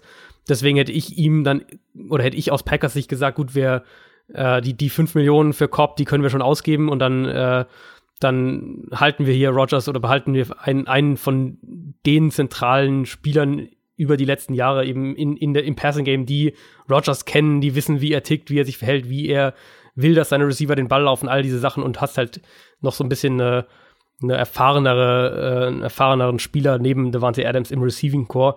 Also das hätte ich, glaube ich, gemacht. Und was ich, was mich auch überrascht hat, ist, dass sie Jake Ryan haben gehen lassen, den Inside Linebacker, der hat bei den Jaguars ja, haben unterschrieben, was was Inside Linebacker jetzt doch auch nochmal zu einem zu einem größeren Need macht äh, bei den Packers. Also sie haben Blake Martinez und, und Oren Burks, den sie letztes Jahr gedraftet haben, aber so dieser, dieser Left, äh, Left Inside Linebacker Spot im Prinzip, ähm, meinen, so wie ich diesen, den Kader sehe, musst du da eigentlich jetzt in den Draft aktiv werden, sofern du nicht noch irgendwas via Trade machst. Also das habe ich, das waren so zwei Moves, die ich nicht so ganz verstanden habe. Und dann eben, wie ich es vorhin schon gesagt habe, die, die beiden Pass Rusher zu kaufen und die von den Garantien her ist es auch echt okay noch von der, was, was den Vertrag angeht. Also das sind jetzt keine, keine absurden Zahlen in, in, den, in den Garantien drin. Vor allem Preston Smith ist 16 Millionen garantiert. Also den, ähm, das, das kannst du schon ausgeben. Da ist so ein bisschen noch für mich die Frage, ob das eben reicht. Also zwei Spieler, Preston Smith natürlich in Washington äh, von Ryan Kerrigan unter anderem profitiert generell. Washington ja eine sehr, sehr starke Defensive Line. Ähm, Darius Smith in Baltimore natürlich zum einen Terrell Sachs auf der anderen Seite gehabt und eine sehr, sehr blitzlastige Defense mit einer sehr, sehr starken Secondary dahinter. Also wo du als Pass Rusher eben auch viele ähm, 1 gegen 1 Duelle und viel Hilfe von deiner Coverage bekommst wie sind die zwei dann, wenn es jetzt auf sie ankommt, sozusagen? Das ist so ein bisschen die, die Frage für mich, aber grundsätzlich bin ich vor allem eben, wie die Deals dann aufgebaut sind, ähm, bin ich dann bereit, auf deiner, auf deine Seite zu gehen und zu sagen, gut, dass sie da mal investiert haben. Mach doch gleich weiter mit deiner Top 2. Ja, das ist äh, eine, ähm, vielleicht ein Team, was gar nicht so viele jetzt auf dem Zettel hätten, ähm, weil sie auch nicht so auffällig waren, nämlich die Philadelphia Eagles für mich aber das Musterbeispiel, wie gute Teams in der Free Agency spielen sollten. Und, und, und die Patriots äh, fallen da natürlich in vielen Punkten auch mit rein. Ich hatte auch Anfang der Woche eine größere Patriots-Story, wo es auch um diese ganze Compensatory-Pick-Sache ging, ähm, auf Spox veröffentlicht. Also wer da sich mal ein bisschen einlesen will, wie das, wie das funktioniert und was die Patriots da so machen.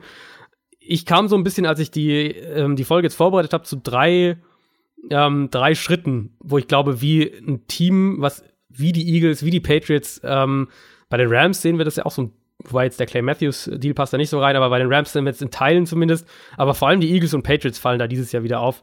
Ähm, drei Schritte, wie so ein Team eine Free Agency angehen kann. Und das ist eben erstens die wichtigsten eigenen Free Agents, die du halten willst, halten und mögliche so positionelle Fragezeichen klären. Und das haben die Eagles, ähm, haben das ja mit dem neuen Deal für Brandon Graham gemacht gefolgt dann von der Vertragsverlängerung mit Jason Kelsey, äh, Jason Peters und Isaac Semalo in der Offensive Line. Also haben da so, war von vornherein dann klar, okay, Offensive Line wird jetzt kein, wir müssen nicht in die Offensive Line investieren, dazu eben äh, Brandon Graham ihren, ihren wichtigsten Free Agent gehalten. Dann aber eben Punkt zwei knüpft daran an, dass du weißt, dass du nicht alle deine eigenen Free Agent halten kannst. Wenn du ein gutes Team bist, über mehrere Jahre ein gutes Team warst, dann hast du wahrscheinlich viele gute Spieler und die kannst du nicht alle bezahlen. So funktioniert die NFL einfach.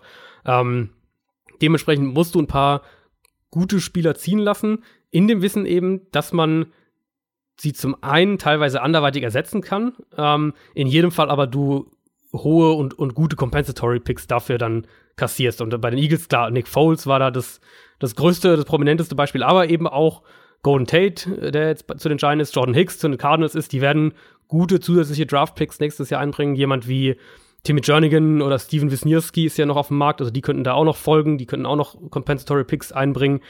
Und dann eben der dritte Punkt, das eigene Team verstärken möglichst eben ohne die gerade hochgepushten Compensatory Picks dann wieder zu verlieren, weil du dich da in Unkosten stürzt und teure Verträge ähm, raushaust. Das können gute Teams meistens sowieso nicht machen, weil sie schon selbst viele gut bezahlte Spieler in ihrem Team haben.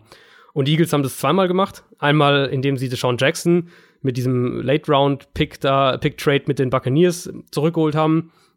Ähm, adressiert natürlich auch eine große Baustelle bei den Eagles, nämlich diese vertikale Explosivität, die ihnen einfach gefehlt hat. Und dann, indem sie mal League Jackson geholt haben, den die Jaguars ja entlassen hatten. Ja, der zählt damit nicht in die Formel rein. Und der ist natürlich ein, ein äh, großes Upgrade, finde ich, gegenüber Timmy Jernigan. Also hast du dich da noch verbessert. Dann haben sie Don Ronald Darby eben gehalten, haben wir im, im News-Segment schon angesprochen, hat das Potenzial, ein, ein Low-End Nummer 1 Corner zu sein. Ähm, Verletzungen natürlich das Thema. In den letzten zwei Jahren bei den Eagles einmal acht Spiele, einmal sieben Spiele verpasst. Also äh, hatte da doch immer wieder Probleme. Ist jetzt ein, ein, ein Prove-It-Deal, ein Einjahresvertrag. Passt natürlich super in die Eagles Defense. Kann sich jetzt beweisen. Der Deal ist sehr, sehr günstig aus Eagles Sicht. Ähm, Und so hast du dann potenziellen, wenn er denn fit bleibt, Nummer 1, Nummer 1 Corner für ein Jahr sehr günstig unter Vertrag. Einziger Kritikpunkt für mich ist so ein bisschen diese Michael Bennett-Geschichte. Hm. Ähm, klar, die wollten ihn nicht bezahlen, haben dann eben diesen Fünftrunden-Pick mitgenommen, den sie von den Patriots bekommen haben, aber das macht sie schon, das macht sie schon auf jeden Fall schlechter. Der war letztes Jahr auch wieder richtig, richtig stark, wo man natürlich dann wieder, wo, wo Eagles-Fans dann natürlich wieder sagen können, ja, aber Moment mal, was sie sind immer noch extrem stark aufgestellt auf den Edge-Positionen. Das ist wirklich sehr, sehr beeindruckend. Also sie haben, äh, du hast natürlich Barnett, äh, Derek Barnett, dann eben Graham, mit dem sie verlängert haben, Chris Long, dahinter Josh Sweat, den Viertrunden-Pick vom letzten Jahr. Und natürlich kommt jetzt noch der Draft, wo du das auch noch mal ein bisschen angehen kannst. Aber es ist immer noch eine sehr, sehr gute Edge-Gruppe, auch wenn sie natürlich deutlich schlechter ist ohne Michael Bennett. Ja, ich weiß, was soll ich dazu noch sagen? Ähm, ist auch für mich. Naja, aber gut, was, was, ich ja, was ich ja interessant finde, ist, wie, wie bewertest du denn dann so eine Free Agency? Also ist sowas für dich dann. Nee. Findest du dann, sie hätten da mehr machen können noch? Nee. Ähm, ich weiß jetzt gerade nicht aus dem Kopf, wie sie da Capspace technisch, die waren doch relativ hatten nicht viel, wenig ja. Spielraum. Und ich finde, wenn du hm. wenig Spielraum hast, es schaffst, deine Leistungsträger zu halten, äh, vielleicht sogar noch ein bisschen Platz schaffst ähm, und dann trotzdem so Leute holen kannst wie ein Malik Jackson, was mir auch sehr gut gefallen hat. Ja. Deine Front trotz Abgang von Michael Bennett trotzdem ähm, auf einem hohen Niveau hältst, viele Spieler hältst. Ronald Darby hin oder her, ähm, sie brauchen einen Ronald Darby, sie brauchen Cornerback, das ist immer noch, das ja. war letztes Jahr eine extreme Schwachstelle und dann hältst du zumindest einen, der gezeigt hat, dass er es kann. Ähm, ich bewerte die auch sehr positiv, hätte sie jetzt nicht mit in die Gewinner reingenommen, ähnlich wie bei den Bills. Das ist, eine, das ist, finde ich, eine gute Free Agency. ähm, Was sagst du denn dann zu meinem dritten Gewinner? Bin ich ja mal sehr gespannt. Da, ja, ich weiß schon nicht. Da musste ich schmunzeln. Das ist nochmal die, das ist noch mal die extreme Form von diesen ja. beiden. Ähm, ja, ja, auch hier finde ich äh, sehr homogene Free Agency. Und wie du schon mhm. sagst, ähm, wenn du deine guten Leute halten kannst, dann hältst du eben auch ein gewisses qualitatives Niveau in der NFL. Und das machen die Eagles jetzt schon seit ein paar Jahren sehr, sehr gut. Lass uns. Genau, und. Mhm oder also das ist nur ein Satz noch, weil es ist genau das, was ich eben am Anfang gesagt hatte, wo man auch viel von den Patriots wieder sieht, weil die das, die Patriots machen das ja seit Jahren schon so, dass ja. sie eben diese gute Leute gehen lassen, die dann anderswo viel Geld kriegen, mehr als sie wahrscheinlich wert sind und mehr als sie auch definitiv mehr als von den Patriots bekommen hätten, halten ein, zwei eigene Leute. Dieses Jahr war das eben zum Beispiel Jason McCordy bei den Patriots oder John Simon. Ähm, Philip Dorsett haben sie, glaube ich, auch gehalten. So, so diese Kategorie Spieler, diese, diese zweite, zweite Reihe so ein bisschen. Und verstärken sich dann eben sinnvoll mit diesen Trades. Also Patriots haben ja unglaublich viele Trades über die letzten zwei, drei Jahre gemacht. Und das ist, ich glaube, dass das wirklich ein, eine Säule ist, wie gute Teams gut bleiben. Weil du eben die, das, das Spiel mit diesen Compensatory Picks beherrschst und da einfach anderen Teams voraus bist, du nicht Spieler überbezahlen musst, weil du sie nicht vom freien Markt holst, sondern sie mit, mit ihnen verlängerst, wenn sie in deinem eigenen Team sind. Ähm, und es ist so ein bisschen, klar, es ist dann, wenn wir jetzt hier eine Woche nach der Free Agency sitzen, ähm, hast du diese Teams nicht auf dem Zettel als jetzt hier, die, die waren ja besonders, besonders aktiv oder, oder haben besonders gut Spieler eingekauft oder irgendwie sowas. Aber ich glaube, langfristig ist das das, wo Teams eigentlich hinwollen oder wo Teams zumindest sollte das der Anspruch sein, dass, dass ein Team dahin kommt. Lass uns etwas schneller durch unsere Top 3 Gewinner gehen. Ähm, zumindest mhm. bei mir ist es der Fall, dass ich da jetzt nicht so mega euphorisch bin wie bei den, vor allem bei den Browns. Ähm, bei mir sind es tatsächlich die Detroit Lions. Ich habe gelesen, was die Quoten angeht, dass die Lions einen Super Bowl gewinnen. Die sind nach der Free Agency, nach diesen ersten paar Wochen, äh, genauso niedrig wie vorher. Obwohl sie relativ viel Geld investiert haben. Das spricht nicht ja. unbedingt für eine Free Agency, aber sie sind für mich so ein bisschen so eine Art Under the Radar Gewinner. Ich gebe zu, ich werde noch nicht so 100% schlau, was so der genaueste Plan ist, aber immerhin haben sie endlich mal den wohl größten Need sehr adäquat besetzt, den Pass Rush in Person von Trey Flowers. Natürlich, das war teuer, aber es war auch unser gemeinsamer Top 1 Free Agent und nicht nur von mhm. uns, sondern äh, viele haben ihn als Top 1 Free Agent sozusagen defensiv zumindest gesehen und das haben die auch gebraucht. Also wenn sie was gebraucht haben, dann einen Trey Flowers. Ja. Man hat jetzt eine ich nenne es mal spannende Front. Ähm, Trey Flowers, Deshaun Hand, Damon Harrison. Man hat Talent in der Secondary, da hat man sich noch Justin Coleman als Slot-Cornerback dazugeholt. Offensiv Jesse James und Danny Amendola, die mit dazugekommen sind. Das ist nicht fancy oder flashy, wie du sagen würdest, ähm, finde ich. Aber wenn man sich die gesamte Offense jetzt anguckt, finde ich, sieht das relativ solide aus. Äh, mit Matthew Stafford, ja, Karrion Johnson. Kenny Golladay, Marvin Jones und dann halt Jesse James und Danny Amendola mit dazu. Klar, ein Amendola ist jetzt kein Golden Tate. Äh, ich finde trotzdem, offensiv und defensiv hat man da ein ganz gutes Grundgerüst sich gebaut oder über die Jahre entwickelt. Wie gesagt, ist nicht super flashy oder atemberaubend auf dem Papier. Ähm, klar, einige, einige richtig gute Spieler mit dabei. Ich bin gespannt, was sie daraus machen. Ähm, ich finde, es gibt deutlich, deutlich löchrigere Roster in der NFL. Ja. Die Frage ist halt nur bei den Lions, kann Matt Patricia da was rausholen? Beziehungsweise was kann er da rausholen? Weil das erste Jahr war jetzt nicht gerade besonders ermutigend. Aber ich finde, man hat auf beiden Seiten des Balls zumindest mal ein Grundgerüst. Ja, haben jetzt auch, finde ich einfach, das finde ich immer eine gute Basis, ähm, eine gute Offensive Line, eine gute Defensive Line, einen guten Quarterback. Also eigentlich wirklich eine, eine Basis ist da, um erfolgreich zu sein. Ähm, Trey Flowers, wie du gesagt hast, sehe ich eigentlich ganz genauso. Klar, der war teuer, aber erfüllt halt auch einen riesen Need in Detroit und du hast den Bonus natürlich bei, bei Matt Patricia, dass der ihn halt ganz genau kennt. Und oft sind ja auch, oder, oder viele Free Agent Busts ähm, kommen ja auch einfach zustande, weil sie im Scheme nicht zurechtkommen, weil der Coach dann doch nicht mit ihnen gescheit arbeiten kann, irgendwie sowas. Und die Lions haben das ja echt in, in mehreren ihrer teuren Deals da so ein bisschen äh, so ein bisschen einem Riegel, einen Riegel vorgeschoben oder das, oder das verhindert, ähm, indem sie einfach Spieler geholt haben, die Matt, Matt Patricia schon kennt. Und Trey Flowers ist natürlich einer davon. Danny Amendola ist natürlich auch einer davon, auch wenn der natürlich auf der offensiven Seite spielt. Auch Justin Coleman hat ja in der Patriots-Vergangenheit, der jetzt dann von den Seahawks kam, aber der hat auch, glaube zwei Jahre in New England gespielt. Also das sind Spieler, die kennen das Scheme, dementsprechend sollte der Übergang eigentlich relativ problemlos sein, füllen beide große Needs. Mir gefällt es eigentlich auch, was sie jetzt in der Defensive Line haben, in, in, mit, äh, mit Justin Coleman einen sehr guten Slot Corner und, und äh, Darius Slay als Outside, ähm, wirklich einen sehr, sehr guten Outside Corner auch. Also, ich weiß noch nicht, wo der Weg hingeht bei Detroit, weil ich mir noch nicht sicher bin, was Daryl Bevel mit der Offense vorhat. Und wenn der wirklich vorhat, eine, eine, eine Rushing-Offense da zu etablieren und, und da den Fokus drauf zu setzen, dann werde ich die Lions sicher skeptischer sehen. Aber ich würde es mal auf jeden Fall so sagen, die Basis ist, glaube ich, da, um ein unglaublich unangenehmer Gegner zu sein. Alles, was darüber hinausgeht, ist jetzt noch sehr, sehr schwer vorherzusagen. Ja, wenn du mit den Receiver eine Rushing Offense machen willst, dann hast du halt auch ja, selber Schuld. Ja. Also und mit dem Quarterback auch. Dem, also wenn ja, du den genau. Quarterback hast, ist es äh, äh, und dann wirklich eins der solideren äh, Receiving-Trios vor allem jetzt. Plus Jesse ja. James, der ja auch Receiving-Talent mitbringt. Klar, das Problem bei den Lions ist immer noch die Division, aber dazu kommen wir später in der Offseason natürlich noch ausführlicher. Dein Top 3 Gewinner. Oh, du kennst ihn ja schon. Ja. Jetzt, jetzt, bin ich wirklich sehr gespannt nach, nach, dem, was wir, nach dem, was wir, was bisher das Thema ist. Also man könnte natürlich jetzt alle möglichen Teams sagen, die groß groß eingekauft haben, wie nee, ich Washington, nicht. Jacksonville, Denver, irgendwas. Nee, es heißt Aber, ja nicht, es heißt ja, Moment, Moment, Moment, Moment. Es heißt ja nicht, man ist ein Gewinner, wenn man viel Geld ausgibt. Wenn man den Geld für äh, Rotz ausgeht und Fehlkäufe macht, dann ist man natürlich kein Gewinner, nur weil man viel investiert.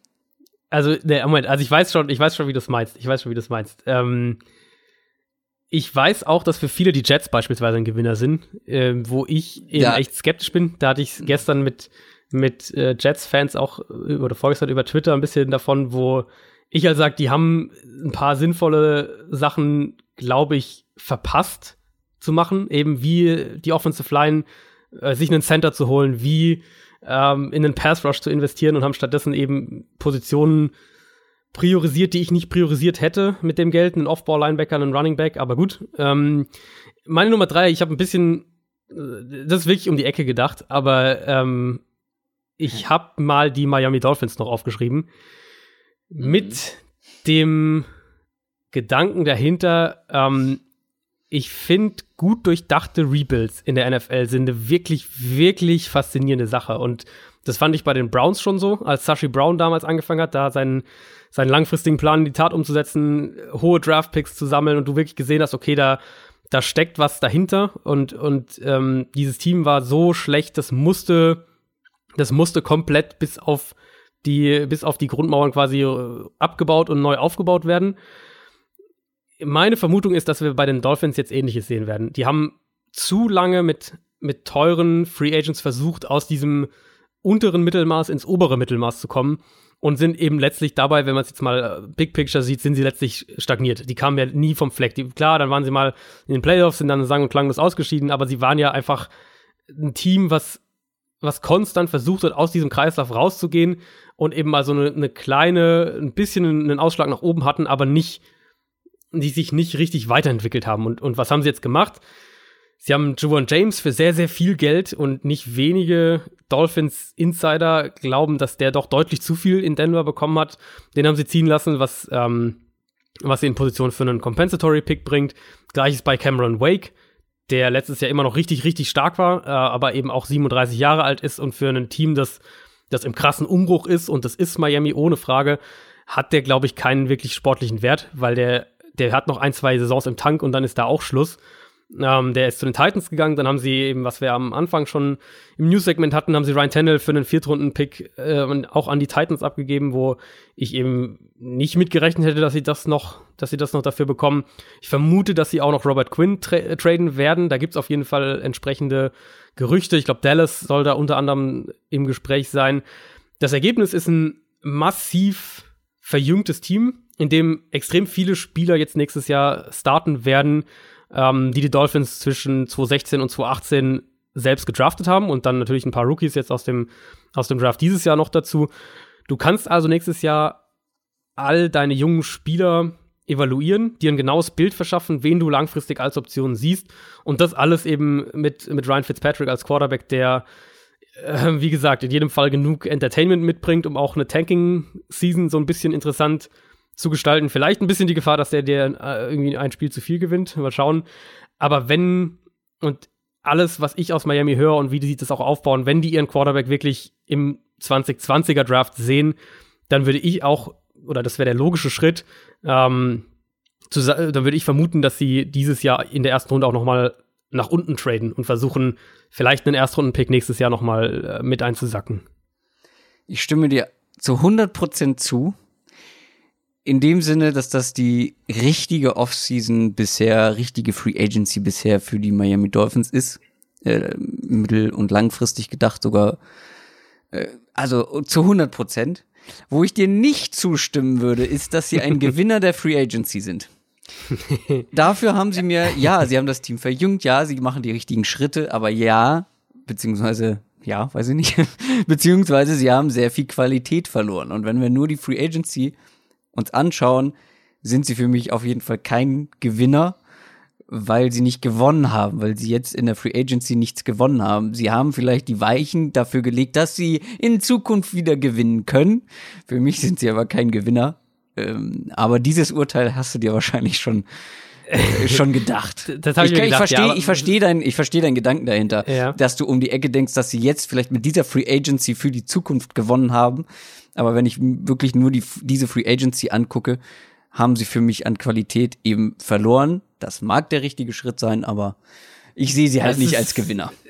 ist, ist natürlich die Frage, wie man das ähm, oder wo man die Trennung da zieht oder wo man, wie man das so ein bisschen unterscheidet. Wenn wir jetzt sagen, Free Agency, äh, in, wenn wir jetzt alle Teams schauen, was sie dieses Jahr in der Free Agency gemacht haben, welches Team hat sich mit dem, was es die, in dieser Free Agency gemacht hat, in zwei bis drei Jahren in, am besten in eine, in eine bessere Position gebracht? Oder welches hat sich über die nächsten, über in drei Jahren ausgehend von dem, was sie in dieser Free Agency gemacht haben, am meisten nach vorne gebracht. Und ich glaube, dann werden wir eben sehen, dass viele von diesen ganzen, ja, von diesen Teams, die eben sehr aktiv waren, viele von den Spielern werden schon viele entlassen sein, werden, äh, wo wir sagen, ja, das war irgendwie ein enttäuschendes Signing, das war, äh, hat nicht funktioniert. Viele werden, manche Teams werden wir sagen, das, das, das war halt, was die Teams eben machen und das hat halt auch einigermaßen geklappt. Eben, da sind, glaube ich, die Patriots und Eagles wieder so ein bisschen das, ähm, das Beispiel. Ich habe bei den Dolphins eben, bin wirklich da so ein bisschen aus so einer, aus so einer entfernteren Vogelperspektive noch dran gegangen und habe gesagt, okay, wenn die jetzt sich, wenn wir jetzt schauen, was die, was die ganzen Teams dieses Jahr so machen, hier die, ähm, die, keine Ahnung, nehmen wir irgendein Team, die Bears oder auch, oder eben auch die Lions beispielsweise, was die, was die Redskins machen, all diese Teams, ähm, wenn die sich jetzt an einem Spot hier und da so ein bisschen verstärken, ist das wirklich so das, wo ich sage, das ist äh, als mein dritter Gewinner, das ist so die, das Team, wo ich wirklich ein Gefühl habe, die haben sich jetzt deutlich verbessert, sind, sind näher Richtung, Richtung äh, irgendwie Playoffs, Super Bowl, was auch immer gekommen. Oder ist es halt für mich ein Team, wo ich sage, okay, die Dolphins haben, sind dabei, ihren Umbruch so richtig loszu mit dem Umbruch so richtig loszulegen und haben anscheinend dafür auch den richtigen Plan, weil sie machen die richtigen Sachen dafür in dieser Free Agency mit eben, ähm, dass sie einen, James nicht für viel Geld halten, dass sie Cam Wake gehen lassen, dass sie Ryan Tannehill traden, dass sie vermutlich Robert Quinn irgendwann auch traden, dass sie jetzt dann ihre ganzen jungen Spieler testen werden. Ähm, und ich meine, ich glaube, ich glaube, man merkt es jetzt schon beim Zuhören so, dass, dass, dass ich bei der Free Agency oft irgendwie auch ein Fan von den Teams bin, die so ein bisschen, so ein bisschen äh, was hatte ich immer gesagt vorhin, solider oder was auch immer, äh, hm. Solidere Sachen ja. machen. Ähm, und die Dolphins sind natürlich noch mal eine ganz andere Version davon. Der, bei, bei Miami sehe ich aber eben ein Team, wo ich in dieser Free Agency einen konkreten Plan erkannt habe und das gefällt mir. Dann kommen wir mal zu den Teams, wo uns das Handeln in der Free Agency nicht gefallen hat. Soll ich vielleicht doch direkt weitermachen, damit wir weiterhin abwechselnd ja, komm, dran sind? Komm. Äh, mein, wir sind auch schon sehr fortgeschritten in der Zeit. Ich werde stimmt, versuchen, ja. das etwas kürzer zu halten bei den Verlierern. Äh, mein Top 1 Verlierer sind, surprise, surprise, die New York Giants.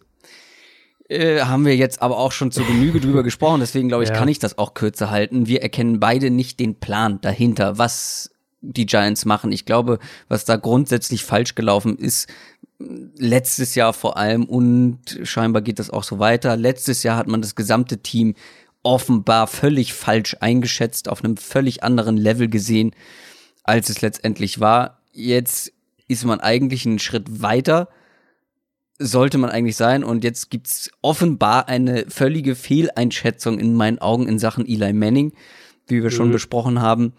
Man hat sich wieder nicht von ihm getrennt, beziehungsweise man hat man versucht ihn bisher, warten wir auf den Draft, nicht zu ersetzen. Man hat sich stattdessen von einem der besten Playmaker der NFL getrennt, dem man vor ein paar Monaten noch einen großen neuen Vertrag äh, hingelegt hat. Dazu hat man seinen besten Pass Rusher abgegeben in Olivier Vernon. Man hat einen der besten Strong Safeties der Liga abgegeben. Gut, einigermaßen ersetzt mit Jabril Peppers, relativ ähnlicher Spielertyp. Ähm, während der Saison hat man schon den besten Runstopper der Liga verscherbelt, würde ich mal sagen. Unterm Strich enormer Qualitätsverlust in der ganzen Free Agency, vor allem defensiv. Ähm, dann hält man seinen durchschnittlich spielenden, sehr alten Quarterback und nimmt ihm einen der besten Receiver der Liga. Und man hat nicht wirklich wahnsinnig viel zurückbekommen. Das sehe ich halt auch nochmal so als Kritikpunkt. Ja. ja, man hat die Offensive Line verbessert. Das ist natürlich, wenn man jetzt einen Rookie draftet, hilfreich. Klar, ein Rookie braucht noch mehr eine gute Protection als jeder andere Quarterback. Man hat Golden Tate geholt, ist natürlich ein guter Possession, äh, Possession Receiver, der after the catch richtig stark ist, aber natürlich kein Vergleich mit oder Beckham. Äh, man hat jetzt ein deutlich schlechteres Team als vor der Free Agency und man hat, mhm. wie ich finde, nicht massig an Draftkapital dazu gewonnen. Das ist, sind für mich alles Argumente, sie als riesengroßer Verlierer ähm, zu sehen. Und wenn wir mal die Defense angucken, nenn mir einen Topspieler, außer vielleicht Janoris Jenkins. Also nenn mir einen defensiven, konstanten Playmaker in diesem Roster der Giants. Gibt's eigentlich nicht. Also ich würde, und da bin ich jetzt natürlich sehr, sehr Cardinals biased, ich, ich würde auf äh, einen Spieler wie Marcus Golden verweisen, der, glaube ich, ein guter Pass-Rusher sein kann, aber zu sagen, es gibt da wirklich einen einen, einen Top-Spieler oder was sie eben ja letztes Jahr noch mehrere hatten, ähm, gibt es eigentlich nicht. Und was diese ganze Plansache angeht, ich finde, man kann es eigentlich auch so zusammenfassen, oder das ist, das ist so ein bisschen die Denkaufgabe und, und für die es zumindest aus unserer Perspektive, aus unserer außenstehenden Perspektive keine, keine Antwort gibt. Ähm, Option A, du siehst, du glaubst, dass du jetzt noch gewinnen kannst und im Titelfenster sein kannst oder wie auch immer oder, oder Playoffs erreichen kannst. Dann hältst, hältst, du, dann hältst du Landon Collins mit dem Franchise-Tag, der für Safeties echt nicht teuer ist. Dann hältst du Odell Beckham und dann von mir aus tradest du Olivier Vernon noch, um, um irgendwie deine Offensive Line noch mal deutlich zu verbessern und, und gehst im, im Draft aggressiv auf Edge Rusher und, und, und äh, Linebacker und versuchst dann deine Defense darüber dann aufzubauen. Das haben sie ja natürlich logischerweise nicht gemacht. Option B ist eben, du sagst, oder Option 2 ist eben, du sagst, du bist im Rebuild. Okay, dann ähm, lässt du Landon Collins von mir aus gehen und dann lässt du Odell Beckham gehen, auch wenn ich das immer noch nicht machen würde. Und, und ähm, selbst, im, selbst im Rebuild würde ich zumindest mal Odell Beckham nicht abgeben. Aber gut, sagen wir, du bist aggressiv und, und willst wirklich den, das Team komplett neu aufbauen und vielleicht ist irgendwas hinter den Kulissen vorgefallen und, und mit Beckham hat, man sich zerstritten, was auch immer. Ähm, aber dann trennst du dich eben auch von Eli Manning. Die zwei Sachen, so wie sie sie jetzt machen, die funktionieren einfach nicht zusammen. Und dann verpflichtest du natürlich auch nicht einen 31-jährigen Golden Tate. D das ist natürlich dann der nächste Punkt. Also die zwei Sachen passen einfach beide überhaupt nicht zusammen und deswegen bin ich eben auch der Meinung, deswegen habe ich das auch letzte Woche relativ klar formuliert, ähm, dass die Giants im Moment keinen Plan haben. Ja. Ja. so traurig es ist. Ja. Ähm, vermutlich äh, hat dein Team, was auf Platz 1 deiner Verlierer ist, auch nicht so einen richtigen Plan. Kann das sein? Ich weiß nicht, ob ich so weit gehen würde. Ähm, ich weiß gerade nicht, wer es ist, deswegen habe ich das mal so also, in den Raum gestellt. nee, also das erscheint mir zu harsh, aber ich glaube, das ist ein Team, mit das ein bisschen jetzt zu kämpfen hat wird nächstes Jahr. Das sind die Ravens.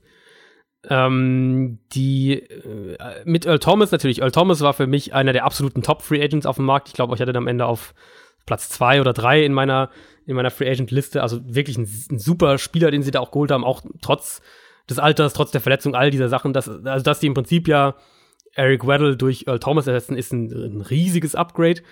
Ähm, die haben aber auch auf den anderen beiden Leveln der Defense einfach zentrale Leute verloren. Klar, CJ Mosley, Linebacker, der zu den Jets gegangen ist.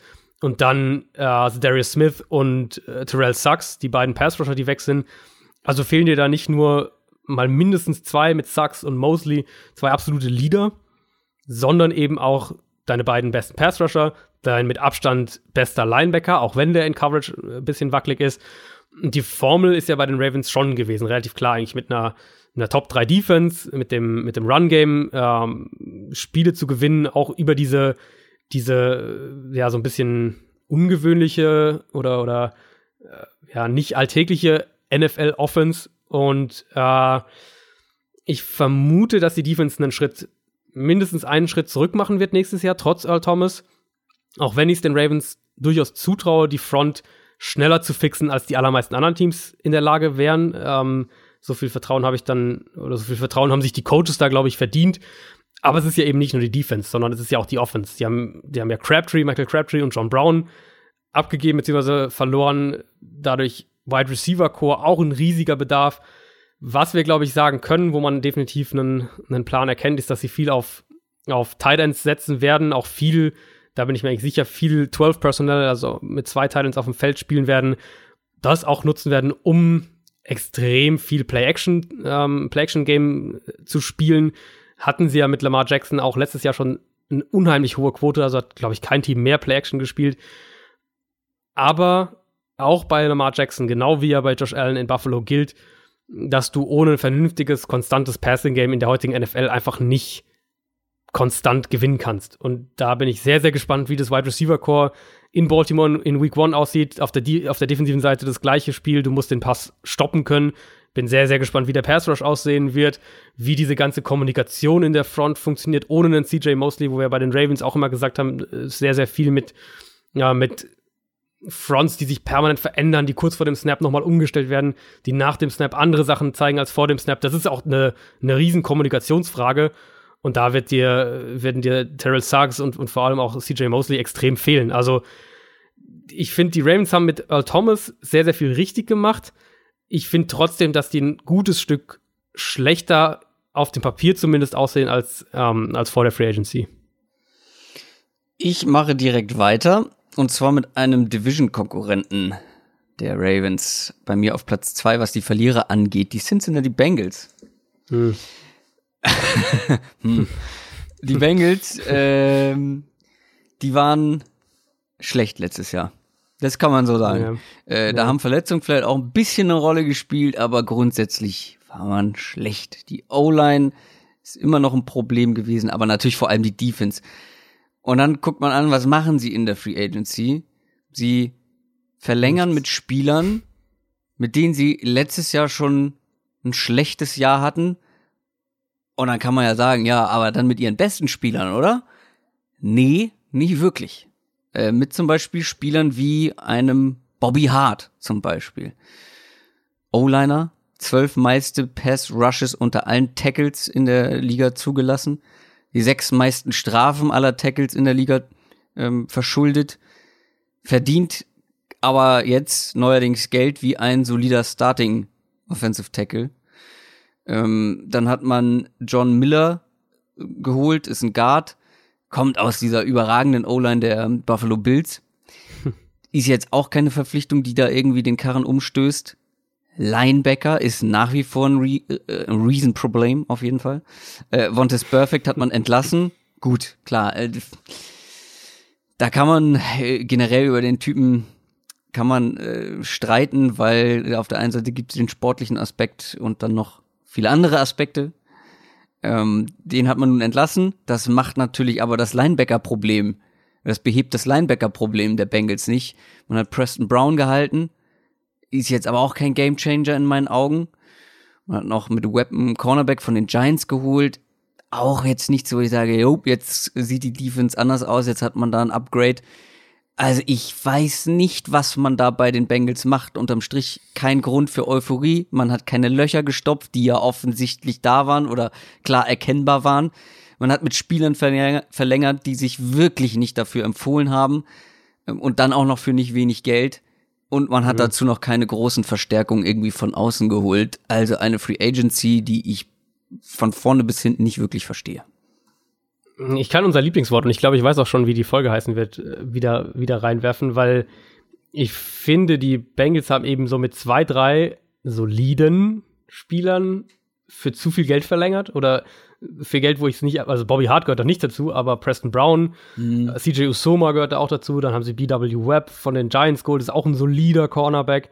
Ähm, die haben sich eben, wie du gesagt hast, eigentlich, also sie haben sich eigentlich nirgends verbessert, in keinem Bereich, sind in ein paar, paar Bereichen sind so gleich geblieben und die Bengals sind ja auch kein Team, was in der Free Agency ähm, erfahrungsgemäß viel, viele Spieler kauft oder, oder viele, viel Geld ausgibt. Aber dieses Team, finde ich, kommt immer mehr in diesen, in diese Phase, wo ich glaube, die brauchen einfach auch irgendwann einen Umbruch. Und da musst du eben irgendwann, entweder musst du richtig gut draften oder du musst eben investieren, eins von beidem. Ähm, klar, die haben letztes Jahr einen guten Saisonstart gehabt. Äh, sie haben immer noch Spieler, wo ich auch glaube, die können, äh, die können die gehören, zu, können zur Spitze in ihrer Position gehören und, und, und können auch echt einen Unterschied machen. Klar, AJ Green ist da ganz vorne mit dabei. Tyler Boyd haben wir letztes Jahr oft genug gelobt. Uh, Joe Mixon hatte eine sehr gute Saison. Andy Dalton ist ein solider Quarterback. Da haben wir das Shortwort schon wieder. Wenn, wenn die Umstände um ihn herum halt passen. Du hast immer noch einen Gino Atkins. Da sind schon so ein paar Säulen, sage ich jetzt mal, da. Aber ich finde, die Bengals schaffen es halt, und das ist jetzt schon seit einigen Jahren wirklich das Thema, die schaffen es halt nicht, um diese Säulen herum ein vernünftiges Team aufzubauen, weil das sind ja auch, also abgesehen jetzt von, von Joe Mixon, sind es ja auch keine Spieler, die erst seit gestern da sind. AJ Green, Andy Dalton sind seit 2011 da, Gino Atkins seit 2010. Dann kamen ja jetzt auch noch echt gute junge Spieler mit dazu, wie in William Jackson beispielsweise in der Secondary. Also die, die einzelne individuelle Qualität in den, in den verschiedenen Mannschaftsteilen, um was aufzubauen, wäre schon da ich sehe aber eben, und da sehe ich jetzt auch wieder eine verpasste Gelegenheit, dass sie so gar nicht auch nur versuchen, ähm, um diese Spiele herum wirklich ein schlagkräftiges Team aufzubauen. Und das muss ja eben gar nicht sein mit, mit wahnsinnig teuren Deals, aber dass du, dass du eben sinnvolle, hier und da sinnvolle Verpflichtungen tätigst, um, äh, um deinem Team so ein bisschen, äh, so ein bisschen eine Starthilfe zu geben. Ja, genau das kann ich nur unterstreichen. Äh, ich glaube, wir kommen zu deinem Platz zwei unter den Verlierern. Ja, das ist auch ein Team, wo ich schon mit einigen Fans auf, ähm, auf Twitter drüber hatte, wo ich glaube auch ein bisschen die Meinungen auseinandergehen, sind für mich die Minnesota Vikings, was für mich vor allem damit zusammenhängt, wie sie die Free Agency aus einer Priorisierungssichtweise angegangen sind. Ich versuche es gleich mal so ein bisschen aufzudröseln. Also dass die Anthony Barr letztlich doch gehalten haben, ist super. Ist ein sehr guter All-Around-Linebacker. Solide. Was schon wieder? Ich weiß auch nicht. Heute haben wir es irgendwie, haben wir es heute ziemlich häufig. Solide Folge. Ähm, solide Folge. Der solide covern kann, ähm, der als Pass-Rusher echt gefährlich ist.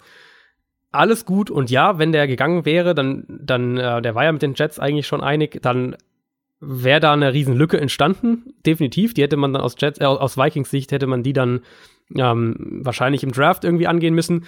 Aber mein Ansatz eben bei den Vikings dieses Jahr war, wenn die Geld investieren, dann hätte ich das halt ohne jede Frage in die Offensive Line investiert. Die haben ja ähm, Anthony Barr eben äh, zurückgeholt dann letztlich oder gehalten, wie auch immer. Haben ja auch Sheldon Richardson verloren, den mit äh, Shamar Steven ein bisschen ersetzt, den sie aus Seattle zurückgeholt haben. Der hat äh, 2014 bis 2017 schon in Minnesota gespielt, was natürlich auch ein Downgrade ist, ganz klar. Dann ist Tom Compton weg und Mike Ramos haben sie entlassen, was ich beides irgendwo verstehe, ähm, weil die, weil, weil Ramos war zu teuer für seine Leistung. Die waren beide nicht gut in der Offensive Line. Aber eben die Frage, wo ist der Ersatz? Und gerade in der Offensive Line ist ja oft dieses Ding, ja, okay, wir, ähm, wir haben da keine, wir sind da nicht gut aufgestellt. Trennt man sich von dem, aber wie kannst du den ersetzen? Weil vor allem in der Offensive Line ist eben der Nachschub so, so gering und so wackelig und du findest so selten wirklich wenn du sie gerade dringend brauchst, gute Offensive Linemen irgendwo auf dem Markt oder im Draft. Ich hatte das bei den Teamneeds ja schon ein bisschen ausführlicher, ähm, ein bisschen ausführlicher gesagt. Riley Reeve, der Left Tackle, hat die acht meisten Quarterback Pressures aller Tackles zugelassen. Dann Rammers und Compton, das waren, äh, die waren beide in der Top 12, was zugelassene Pressures unter Guards angeht. Pat Elfline, die drittmeisten Pressures aller Center zugelassen. Jetzt lässt du eben die beiden Guards gehen und im Prinzip musst du für mich eigentlich beide ersetzen. Also ich würde nicht mit, mit den Ersatzleuten da jetzt oder mit dem, was sie dahinter haben, in die Saison gehen. Center ist eben für mich echt auch ein Thema. Und dann sticht ja bei den Vikings nicht nur das heraus, was sie selbst gemacht haben oder eben nicht gemacht haben, sondern auch, was in ihrer Division passiert ist. Und da haben wir jetzt ja gerade bei den Gewinnern über zwei Teams gesprochen. Die Bears haben sowieso einen Top, Top 3, was auch immer, ähm, Pass Rush. Packers zwei Pass Rusher eingekauft, da wirklich ihren seit, seit Jahren wackeligen Edge Rush in meinen Augen doch deutlich verbessert. Du hast es ja auch vorhin ähm, gelobt. Dann die Lions, wie wir beide finden, den besten Defensive Lineman auf den Markt geholt in Trey Flowers und dazu noch einen, einen der besten Slot Cornerbacks mit Justin Coleman. Also du hast allein ja jetzt sechs Spiele innerhalb deiner Division, in der die Offensive Line nächstes Jahr noch mal deutlich, deutlich stärker getestet werden wird, als es, ähm, als es letztes Jahr der Fall war. Und dazu, ich habe dann mal den, den Vikings Schedule auch angeschaut oder die Gegner, die stehen ja schon fest, gegen wen die Teams spielen die spielen dieses Jahr unter anderem gegen Philadelphia, gegen Denver, gegen die Chargers, gegen Seattle. Also die Vikings-Line erwartet eine richtig, richtig harte Saison. Und wenn wir jetzt so das Thema bei den Vikings ist ja, die wollen ja jetzt im Titelfenster sein. Die haben ja echt viel Geld äh, für Kirk Cousins ausgegeben. Sie haben dieses tolle Wide Receiver Duo. Sie haben jetzt noch diese Defense einigermaßen. Gut, Richardson ist jetzt weg, aber sie haben die Defense echt auch über mehrere Jahre zusammengehalten. Der Punkt aber ist für mich bei Minnesota, und deswegen sind sie für mich echt auch ein Verlierer, wenn deine Offensive Line nicht funktioniert, völlig egal, ob du jetzt ein Run-First-Team sein willst, ob du mehr aufs Passspiel setzt, weil dann hast du wieder die Situation Kirk Cousins gegen Pressure und das ist keine Situation, die du aus Vikings Sicht oft haben willst. Wenn die Offensive Line nicht funktioniert, dann wird die Saison, glaube ich, einfach nirgendwo hinführen für die Vikings. Und für mich nach der Free Agency, wenn ich sehe, was in der Division passiert ist, wenn ich sehe, was in Minnesota passiert ist, dann sehe ich eine sehr, sehr reelle Gefahr, dass die Offensive Line nächstes Jahr noch mal größere Probleme haben wird, als es letztes Jahr der Fall war. Vernichtendes Urteil zu den Minnesota Vikings von Adrian Franke.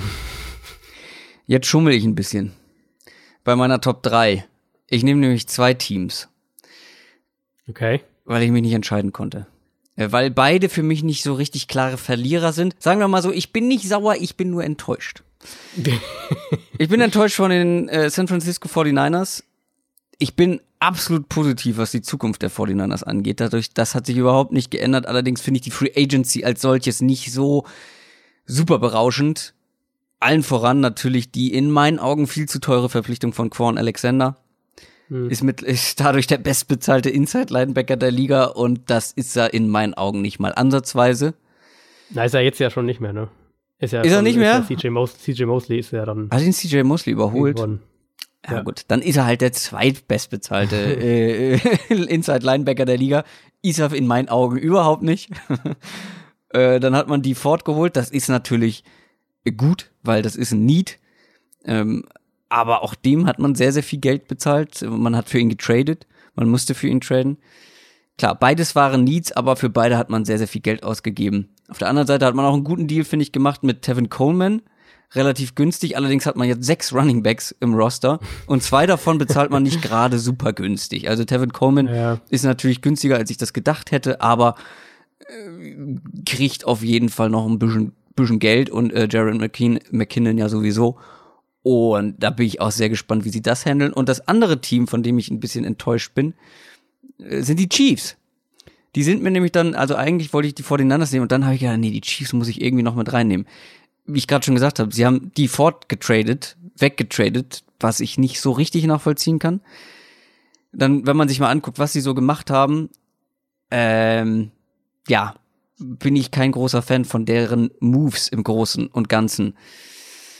Okay, Tyron Matthew, ja, das fand ich, fand ich gut, ähm, weil die Secondary ist ein Problem der Chiefs gewesen. Die hat man dadurch adressiert. Relativ aggressiv auch, okay. Ähm, Eric Berry hat man released, äh, Justin Houston hat man auch weggegeben. Okay, man hat Cornerback Beshort Breland geholt, aber unterm Strich muss man ja sagen, man hat zwei seiner besten Pass-Rusher abgegeben, beziehungsweise ja. Äh, ja, sind nicht mehr im Team. Ja. Man hat die nicht wirklich ersetzt. Man hat sich Alex Okafor, wie wird er ausgesprochen? Okafor? Ja. Okafor, ja. ja ähm, äh, verpflichtet. Das ist aber kein Ersatz zu Dee Ford und Justin Houston. Äh, die Secondary hat man nicht so versteckt, wie ich mir das gewünscht hätte. Dazu hat man auch noch Cornerback Steven Nelson gehen lassen. Also da auch noch mal eine Schwächung. Insgesamt einfach überhaupt nicht die Aggressivität, die ich mir erhofft habe Mhm. mit dem restlichen Team. Und wie gesagt, dann wirklich ein paar, paar Leistungsträger abgegeben und die nicht ersetzt. Das finde ich nicht gut, was da passiert ist. Ja, verstehe ich auch nicht so ganz den Ansatz, muss ich ehrlicherweise auch sagen. Ich äh, verstehe es einerseits zu sagen, ähm, wir sind uns bei Ford noch nicht so sicher. Der hat jetzt echt ein krasses Outlier-Jahr, wo du nicht sagen kannst, ist, Was ist das wiederum- jetzt der, der, der Trend oder ist das, äh, ist das jetzt, war das jetzt echt nur eine Ausnahme und der geht wieder in sein altes Muster zurück? Was wiederum ein Kritikpunkt für die 49ers auf der anderen Seite Genau. ist. Ja. Genau, aber äh, zu, zu den Niners sage ich auch noch gleich kurz was, aber das, ich finde, die Chiefs hätten äh, grundsätzlich, glaube ich, hätte man vor allem, was den Pass Rush angeht, hätte ich versucht, zumindest mal die vorzuhalten und den Vertrag halt irgendwie so zu gestalten, dass du da als Team mit leben kannst, dass es ein halbwegs ähm, kalkuliertes Risiko ist. Alex Okafor ist ein klassischer Nummer 2 Pass Rusher, der ist nicht schlecht, aber du brauchst jetzt immer noch eine klare Nummer 1 und ich weiß nicht, ob du die als als Kansas City dann im Draft findest. Ähm, vor allem eben, dass ein Spieler, der sofort einen, einen Impact haben kann. Breland wird garantiert, oder bin ich mir sehr sicher, sofort starten. Davon gehe ich eigentlich aus. Hat ja in Green Bay dann gar nicht so viel gespielt im Endeffekt. Da war ja eigentlich schon, der war ja eigentlich schon bei den Panthers letztes Jahr in der Free Agency. Dann hat er diese Fußverletzung gehabt. Dann haben die den Vertrag ähm, aufgelöst. Der war in Washington eigentlich über zwei Jahre, zwei, drei Jahre absolut solide. Oh, das, das gibt's ja echt nicht. ähm, und die Chiefs müssen sich in der Secondary immer noch verstärken. Da ist für mich überhaupt kein, überhaupt kein Zweifel. Was die 49ers angeht, ähm, ich war da zuerst auch erst skeptisch, weil dieser Quan Alexander-Vertrag extrem teuer erstmal aussah. Der Default-Vertrag natürlich echt auch erstmal krasse Zahlen da auflegt. Die haben aber die Verträge echt sehr, sehr clever strukturiert. Und das haben sie in den letzten Jahren schon ein, zwei Mal gemacht. So war ganz vor ein paar Jahren war so auch ähm, der Colin Kaepernick-Vertrag strukturiert bei den 49ers. Nämlich, dass im Prinzip das Team, auch wenn es ein Vierjahresvertrag ist, ein Fünfjahresvertrag ist, was auch immer, das Team eigentlich nach einem Jahr wieder raus kann. Und bei Default, wenn ich das jetzt richtig im Kopf habe, dann ist es bei Default so, dass es tatsächlich über, über Teamoptionen funktioniert. Also der hat jetzt den, den ähm, sein Ge- Gehalt für dieses Jahr eben jetzt garantiert und da, darüber hinaus dann nur für Verletzungen. Also wenn er verletzt ist, dann, dann äh, kriegt er sein Geld trotzdem, also sprich mehr Sicherheit als beim Franchise-Tag.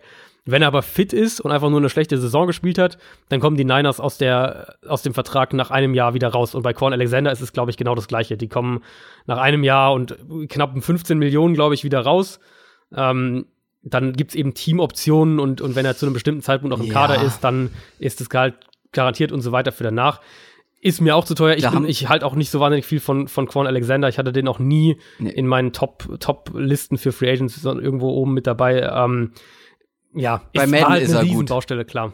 ja, weil er schnell ist. Weil er schnell ist. Und, äh, ähm, ja. Da äh, schönes Zitat äh, frei aus dem Pro Football Focus Fo äh, Podcast.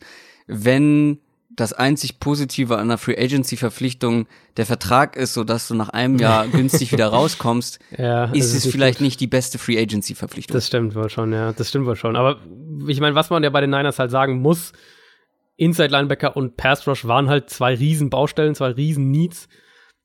Und zumindest die Ford, finde ich, ist da schon eine ganz gute, ganz guter erster Schritt, was den Edge Rush angeht. Quan Alexander ist so ein bisschen halt ähm, einen kurzen Pflaster drüber geklebt. Und ich glaube nicht, dass es viel mehr sein wird. Ich glaube auch nicht, dass der langfristig da sein wird. Aber zumindest ist es besser als das, was du bisher hattest. Und jetzt kannst du halt schauen, ob du im Draft noch was langfristigeres findest. So, ich muss wirklich ein bisschen auf die Tube drücken, weil ich bin Ja, eine, ein viel beschäftigter junger Mann. Ich habe noch Termine heute. Kaum hat er wieder einen Job. Ja, kaum hat er wieder einen Job, ähm, hat er wieder Termine. Wahnsinn, ne? Äh, deine Nummer drei. Ja, die können wir auch relativ schnell ähm, abhandeln, weil ich finde, das Thema ist eigentlich, glaube ich, ziemlich klar. Und es ist, mir ist gerade aufgefallen, wir haben alle AFC North Ja, Teams habe in ich, der Folge ist mir auch dabei. schon aufgefallen. Aber Ähm, wir haben drei ja. davon in den Verlierern Genau. und ein Gewinner. Und nur die Browns bei den Gewinnern. Ähm, also sind die Pittsburgh Steelers. Ich meine, das Drama und all die Sachen hat ja jeder mitbekommen. Sie sind jetzt unterm Strich Antonio Brown, Le'Veon Bell los. Was auch immer da alles, vor allem bei Brown, hinter den Kulissen passiert sein mag. Das mag langfristig, äh, kann das bedeuten, dass wir jetzt ähm, im, Mannschaftsgefüge, generell teamintern, dass es da eine bessere Chemie geben wird. Ähm, dass, dass Mike Tomlin, der Headcoach, wieder eine gestärktere Rolle hat, was auch immer. Ich denke aber auch ganz konkret, dass sie jetzt erstmal dadurch weniger Spiele gewinnen werden. Und nicht nur, weil sie sehr, sehr hohe individuelle Qualität verloren haben, sondern weil ja gerade die, dieser Brown-Trade eben mit einem riesigen Deadcap für die Steelers einhergeht. Und es gibt da Statistiken, gerade wenn du, wenn du eine so hohe äh, Cap-Zahl für einen Receiver überhaupt hast, dann ist es schon statistisch sehr selten, dass du damit wirklich äh, Erfolg hast im Sinne von ins Super Bowl kommst oder, oder Championship Game oder was auch immer. Wenn du diese Riesenzahl in deinen Büchern hast und du hast den Receiver nicht mal, dann wird es natürlich logischerweise nicht einfacher. Äh, Dante Moncrief, Mark Barron, das sind solide Verpflichtungen für die zweite Reihe, die auch Needs angehen, aber es sind halt nicht die Spieler, die dich jetzt, und das ist ja der Anspruch in Pittsburgh aktuell immer noch, die dich nicht, das sind nicht die Spieler, die dich auf ein Championship-Level heben. Und man kann bei den Steelers nicht oft genug betonen, dass die ihren Offensive Line Coach verloren haben mit Mike Munchak, der jetzt in Denver ist. Es ist wahnsinnig schwer zu beurteilen, aber ich glaube, dass kaum ein Position Coach in der NFL eine größere Bedeutung für seine Positionsgruppe hat als der Offensive Line Coach. Das sehen wir ja immer wieder in New England gerade mit Dante Scarnecchia. So ein bisschen das positive Paradebeispiel dafür. Umgekehrt Tom Cable, den Seahawks-Fans über Jahre ja äh, loswerden wollten und dann geht er nach Oakland und macht da im Handumdrehen aus einer so, so ja, guten, würde ich jetzt mal sagen, bis teilweise sehr guten Line, eine, eine schlechte Line. Plus natürlich, wenn man sich bei den Steelers anschaut, was eben vor allem die Browns gemacht haben, weiß man ja auch, dass die Division für sie nicht einfacher wird, sondern eher schwerer. Und ich will die Steelers nicht jetzt hier komplett abschreiben und sagen, die, die gewinnen nächstes Jahr keine sieben Spiele. Die sind für mich immer noch ein super Team, da haben wir ja auch schon drüber gesprochen. Aber dass sie nach dieser Offseason oder beziehungsweise nach dieser Free Agency natürlich schlechter dastehen, das ist ja auch klar. Das unterschreibe ich so. Aderlass ist so ein bisschen das Wort, was mir bei den Steelers für diese Free Agency Ja. Offseason bisher einfällt. Klar, extrem viel Qualität verloren. Hier steht jetzt bei mir Abschluss Under the Radar ungefähr zehn Minuten. Da bin ich mal So. gespannt, ob wir da so durchkommen. ähm, ich werde ähm, mal anfangen mit einem mit einem Free Agency Signing, einer Verpflichtung, die so ein bisschen unterm Radar geblieben ist. Und das sind bei mir beides Bears Signings geworden. Habe ich auch erst danach gemerkt. Äh, Haha Clinton Dix, der Safety, ist jetzt bei den Ja. Bears. Und wenn man sich das mal anguckt, warum das für mich ein Under the Radar Signing ist, ist äh, ganz klar ein finanzieller Aspekt. Landon Collins 14 Millionen im Jahr, genauso wie Tyron Matthew 14 Millionen im Jahr. Earl Thomas knapp darunter, 13,75, Lamarcus Joyner 10,5, Adrian Amos, sein Vorgänger, 9 Millionen im Jahr. Clinton Dix, ein Jahr 3,5 Millionen. Hm. Da wurde ich stutzig. Das, Das ist, ist, äh, ja. das ist günstig. Das, ist, ist in meinen günstig. Augen ein sehr gutes Preis-Leistungs-Verhältnis, was man da bekommen hat in Chicago. Er hat vielleicht nicht das Niveau der anderen, die ich eben genannt habe, aber er kostet fast ein Drittel von dem, was sein Vorgänger kostet und ein Viertel von dem, was die absoluten ähm, Top Free Agents äh, auf der Safety-Position jetzt bekommen. Das ist ein richtig guter Deal für einen in meinen Augen guten Safety, den die Bears da jetzt als ja. Ersatz für Adrian Amos bekommen haben.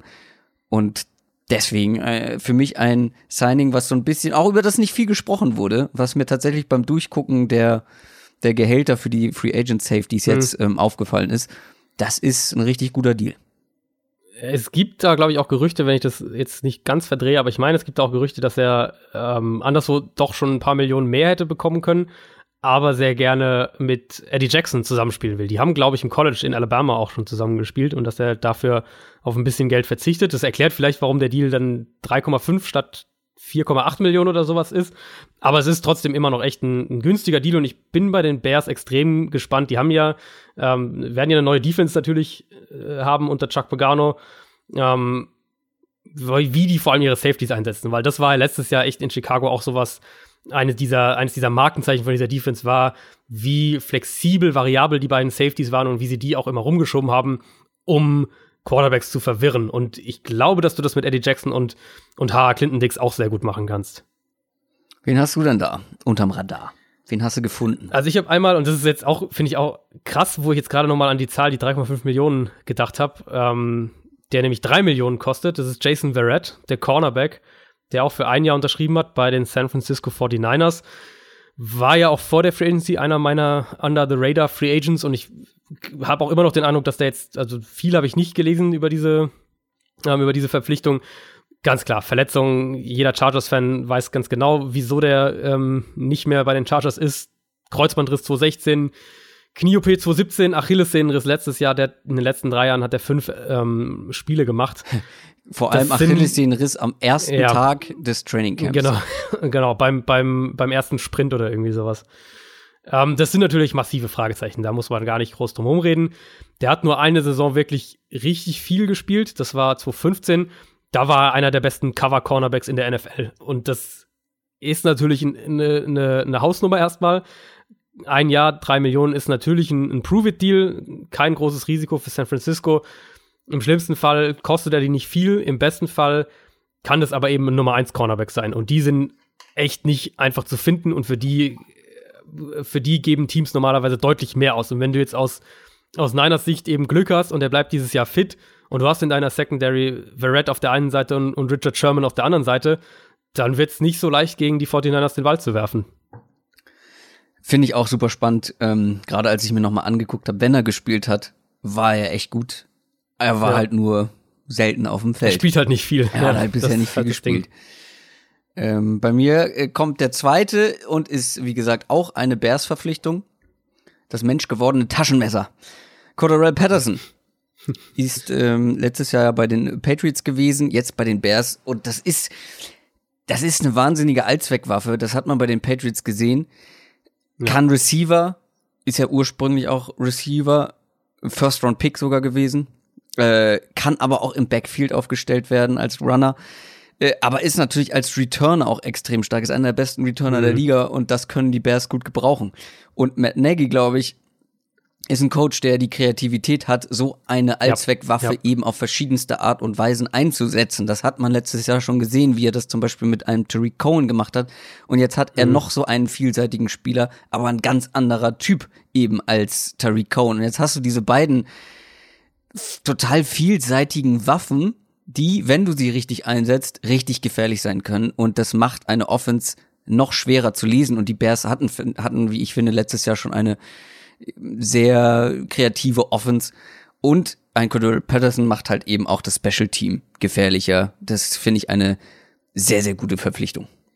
Ja, kann ich eigentlich auch nur, nur unterschreiben. Ich bin mal sehr gespannt. Es gibt ja diese anhaltenden Trade-Gerüchte um Jordan Howard. Mm. Ähm, falls der mm. wirklich noch gehen sollte, die, was die Patriots ja letztes Jahr gemacht haben, und das war ja wirklich so dieses Überraschende, also dass Patterson mal hier und da ein paar, ein paar Mal den Ball als, als Runner kriegt, eben bei irgendwelchen Jet Sweeps, Endaround, all diesen Geschichten, wie es ja auch viele Wide Receiver mittlerweile in der NFL bekommen. Das ist, war ja jetzt nichts Revolutionäres. Aber was die Patriots ja eben gemacht haben, ist ihn wirklich als als klassischen Powerback in Ja. die I-Formation stellen und hinter einem Fullback laufen lassen. Und das sah nicht schlecht aus eigentlich. Also als er das dann, es war so über ein paar Wochen, hat er das ein paar Mal gemacht, das sah nicht so schlecht aus. Ähm, ich, ich würde echt interessieren, die, die Bears haben ja, was mich auch ein bisschen gewundert hat, äh, die haben ja schon Mike Davis verpflichtet. Also sprich noch einen, einen, einen klassischen Running Back in Anführungszeichen. Ähm, ob die Howard abgeben würden, dann vielleicht noch einen Rookie irgendwie draften, äh, dahinter irgendwo in den späten Runden und dann aber eben auch Patterson wirklich als Runner nochmal noch mal, noch mal eine Chance geben. Also der ist eben wirklich vielseitig und ich bin auch davon überzeugt, dass Matt Nagy für den ähm, verschiedene Rollen und, und verschiedene Positionen auf dem Feld äh, vorgesehen haben wird. So, jetzt aber wirklich der Abschluss. Dein letzter Under the Radar Free Agent, beziehungsweise Es- nicht mehr Free Agent. Äh, Gerade eingefallen ist ja auch ein Ex-Bears-Spieler, also ist irgendwie in, bei, bei den Bears gelandet. Das ist Kevin White, der Wide Receiver, der für ein Jahr bei den Cardinals überschreibt. 1,5 Millionen, also echt ein kompletter Low-Risk-Deal aus Teamsicht. Ganz klar ein, ein- Draft-Bust in Chicago, da muss man auch nicht drum herum reden. Hatte im College ja nur zwei Jahre, ähm, ich glaube nur zwei Jahre gespielt. Im ersten hat er nur 35 Bälle gefangen, ist dann 2014 komplett eskaliert. War auch ein athletisch absolutes Monster, Combine, all diese Sachen, ist da die, die Draftboards hochgeschossen. Ähm, dann mit dem siebten Pick nach, nach Chicago und jetzt in der NFL eigentlich nur Verletzungen. Wenn er auf dem Feld war, hat er enttäuscht, hat da nie eine Rolle gefunden, hat oft auch nicht ins Scheme reingepasst. Ob der jetzt fit bleibt oder nicht, das kannst du natürlich nicht, äh, natürlich nicht wissen. Und, und dafür ist es ja eben auch ein Low-Risk-Deal mit 1,5 Millionen. Was ich da so spannend finde, also zum einen, ähm, Arizona brauchte dringend einen Outside-Receiver. White kann da eine erste Antwort sein, hindert dich aber zu den Konditionen überhaupt nicht daran, ob es jetzt ein Trade, Free Agent oder Draft auf der Position nochmal nachzulegen. Ähm, und der Scheme-Fit, der ist jetzt eben tatsächlich gegeben. Die Saison, die Kevin White im College so extrem gute Zahlen aufgelegt hat, hat er unter Dana Holgerson gespielt, der direkt von einem der, ähm, der Schöpfer der Air Raid Offense von Hal Mummy gelernt hat. Äh, das ist eben die Art Offense, die auch Cliff Kingsburys Stil zugrunde liegt und in der er auch geprägt ist. Also Kevin White kommt jetzt wahrscheinlich in die zum ersten Mal in eine Offense, die wirklich an seine College Offense erinnert. Und wenn der, wenn er fit bleibt, ist auch wieder so natürlich wieder die Frage, ist bei beiden meinen Under the Radar Guys eine Frage. Wenn der fit bleibt, ähm, dann könnte der echt eine gute Saison spielen. 50. Folge Downset Talk und ich finde, wir haben abgeliefert. Zumindest was die Menge angeht. Knappe, knappe zwei Stunden doch wieder geworden. Knappe zwei Stunden wieder geworden. Wir machen einen Haken hinter die Free Agency. Natürlich wird es noch ein paar interessante Signings geben. Es gibt noch ein paar Free Agents, die noch auf dem Markt sind. Aber so diese ganz großen Wellen ähm, sind jetzt abgeschlossen. Wir kümmern uns, glaube ich, schon ab nächster Woche um den Draft dann endlich, oder? Ja, ja, das ist Oh, wirklich? genau richtig. Also wir äh, werden natürlich alle, was so an, an, an Verpflichtungen noch passiert, ich meine gerade ein, ein Sue ist ja beispielsweise noch auf dem Markt oder Justin Houston auch, das werden wir natürlich in den News abfangen, aber ansonsten starten wir nächste Woche mit den Quarterbacks. Ja, ich muss noch ein paar aufholen. Ich habe gerade mal geguckt. Ich habe mir schon 30 Spieler angeguckt insgesamt, Nicht schlecht. aber nur sechs Quarterbacks. Und Okay. Spoiler, wir werden über mehr als sechs Quarterbacks, glaube ich, nächste Woche reden Ja. müssen. ja. Zumindest mal, zumindest mal kurz Ja, drauf, drauf zu sprechen kommen, ja. ja, Quarterbacks natürlich spannendste Position jedes Jahr für den Draft. Ja. Damit fangen wir an und dann werden wir so die anderen Positionsgruppen nach und nach abklappern. Ähm, ich bin sehr gespannt, ich freue mich sehr äh, auf den Draft, wie du dir denken kannst. Ähm, ich muss mich immer zusammenreißen, eine Folge vorzubereiten und nicht wieder irgendeinen Spieler mehr anzugucken. Ähm, ansonsten war's das für die 50. für die Jubiläumsfolge. Wir hören uns wie gewohnt nächste Woche wieder, dann schon aus München. Ähm, ich hoffe, in München gibt's auch schnelles Internet. Mün Meistens. München-Mannheim Connection ab jetzt. Wir rücken, wir rücken näher aneinander. Ja, ist das nicht schön? Muss die Verbindung eigentlich auch besser sein dann, ne? Logisch, Ich klar. glaube auch, ja, ja, ist schneller. Ja, ich glaube auch. Alles klar. Äh, nächster Donnerstag, wie gewohnt, Downset Talk. Macht's gut, bis dahin. Tschüss. Ciao, ciao.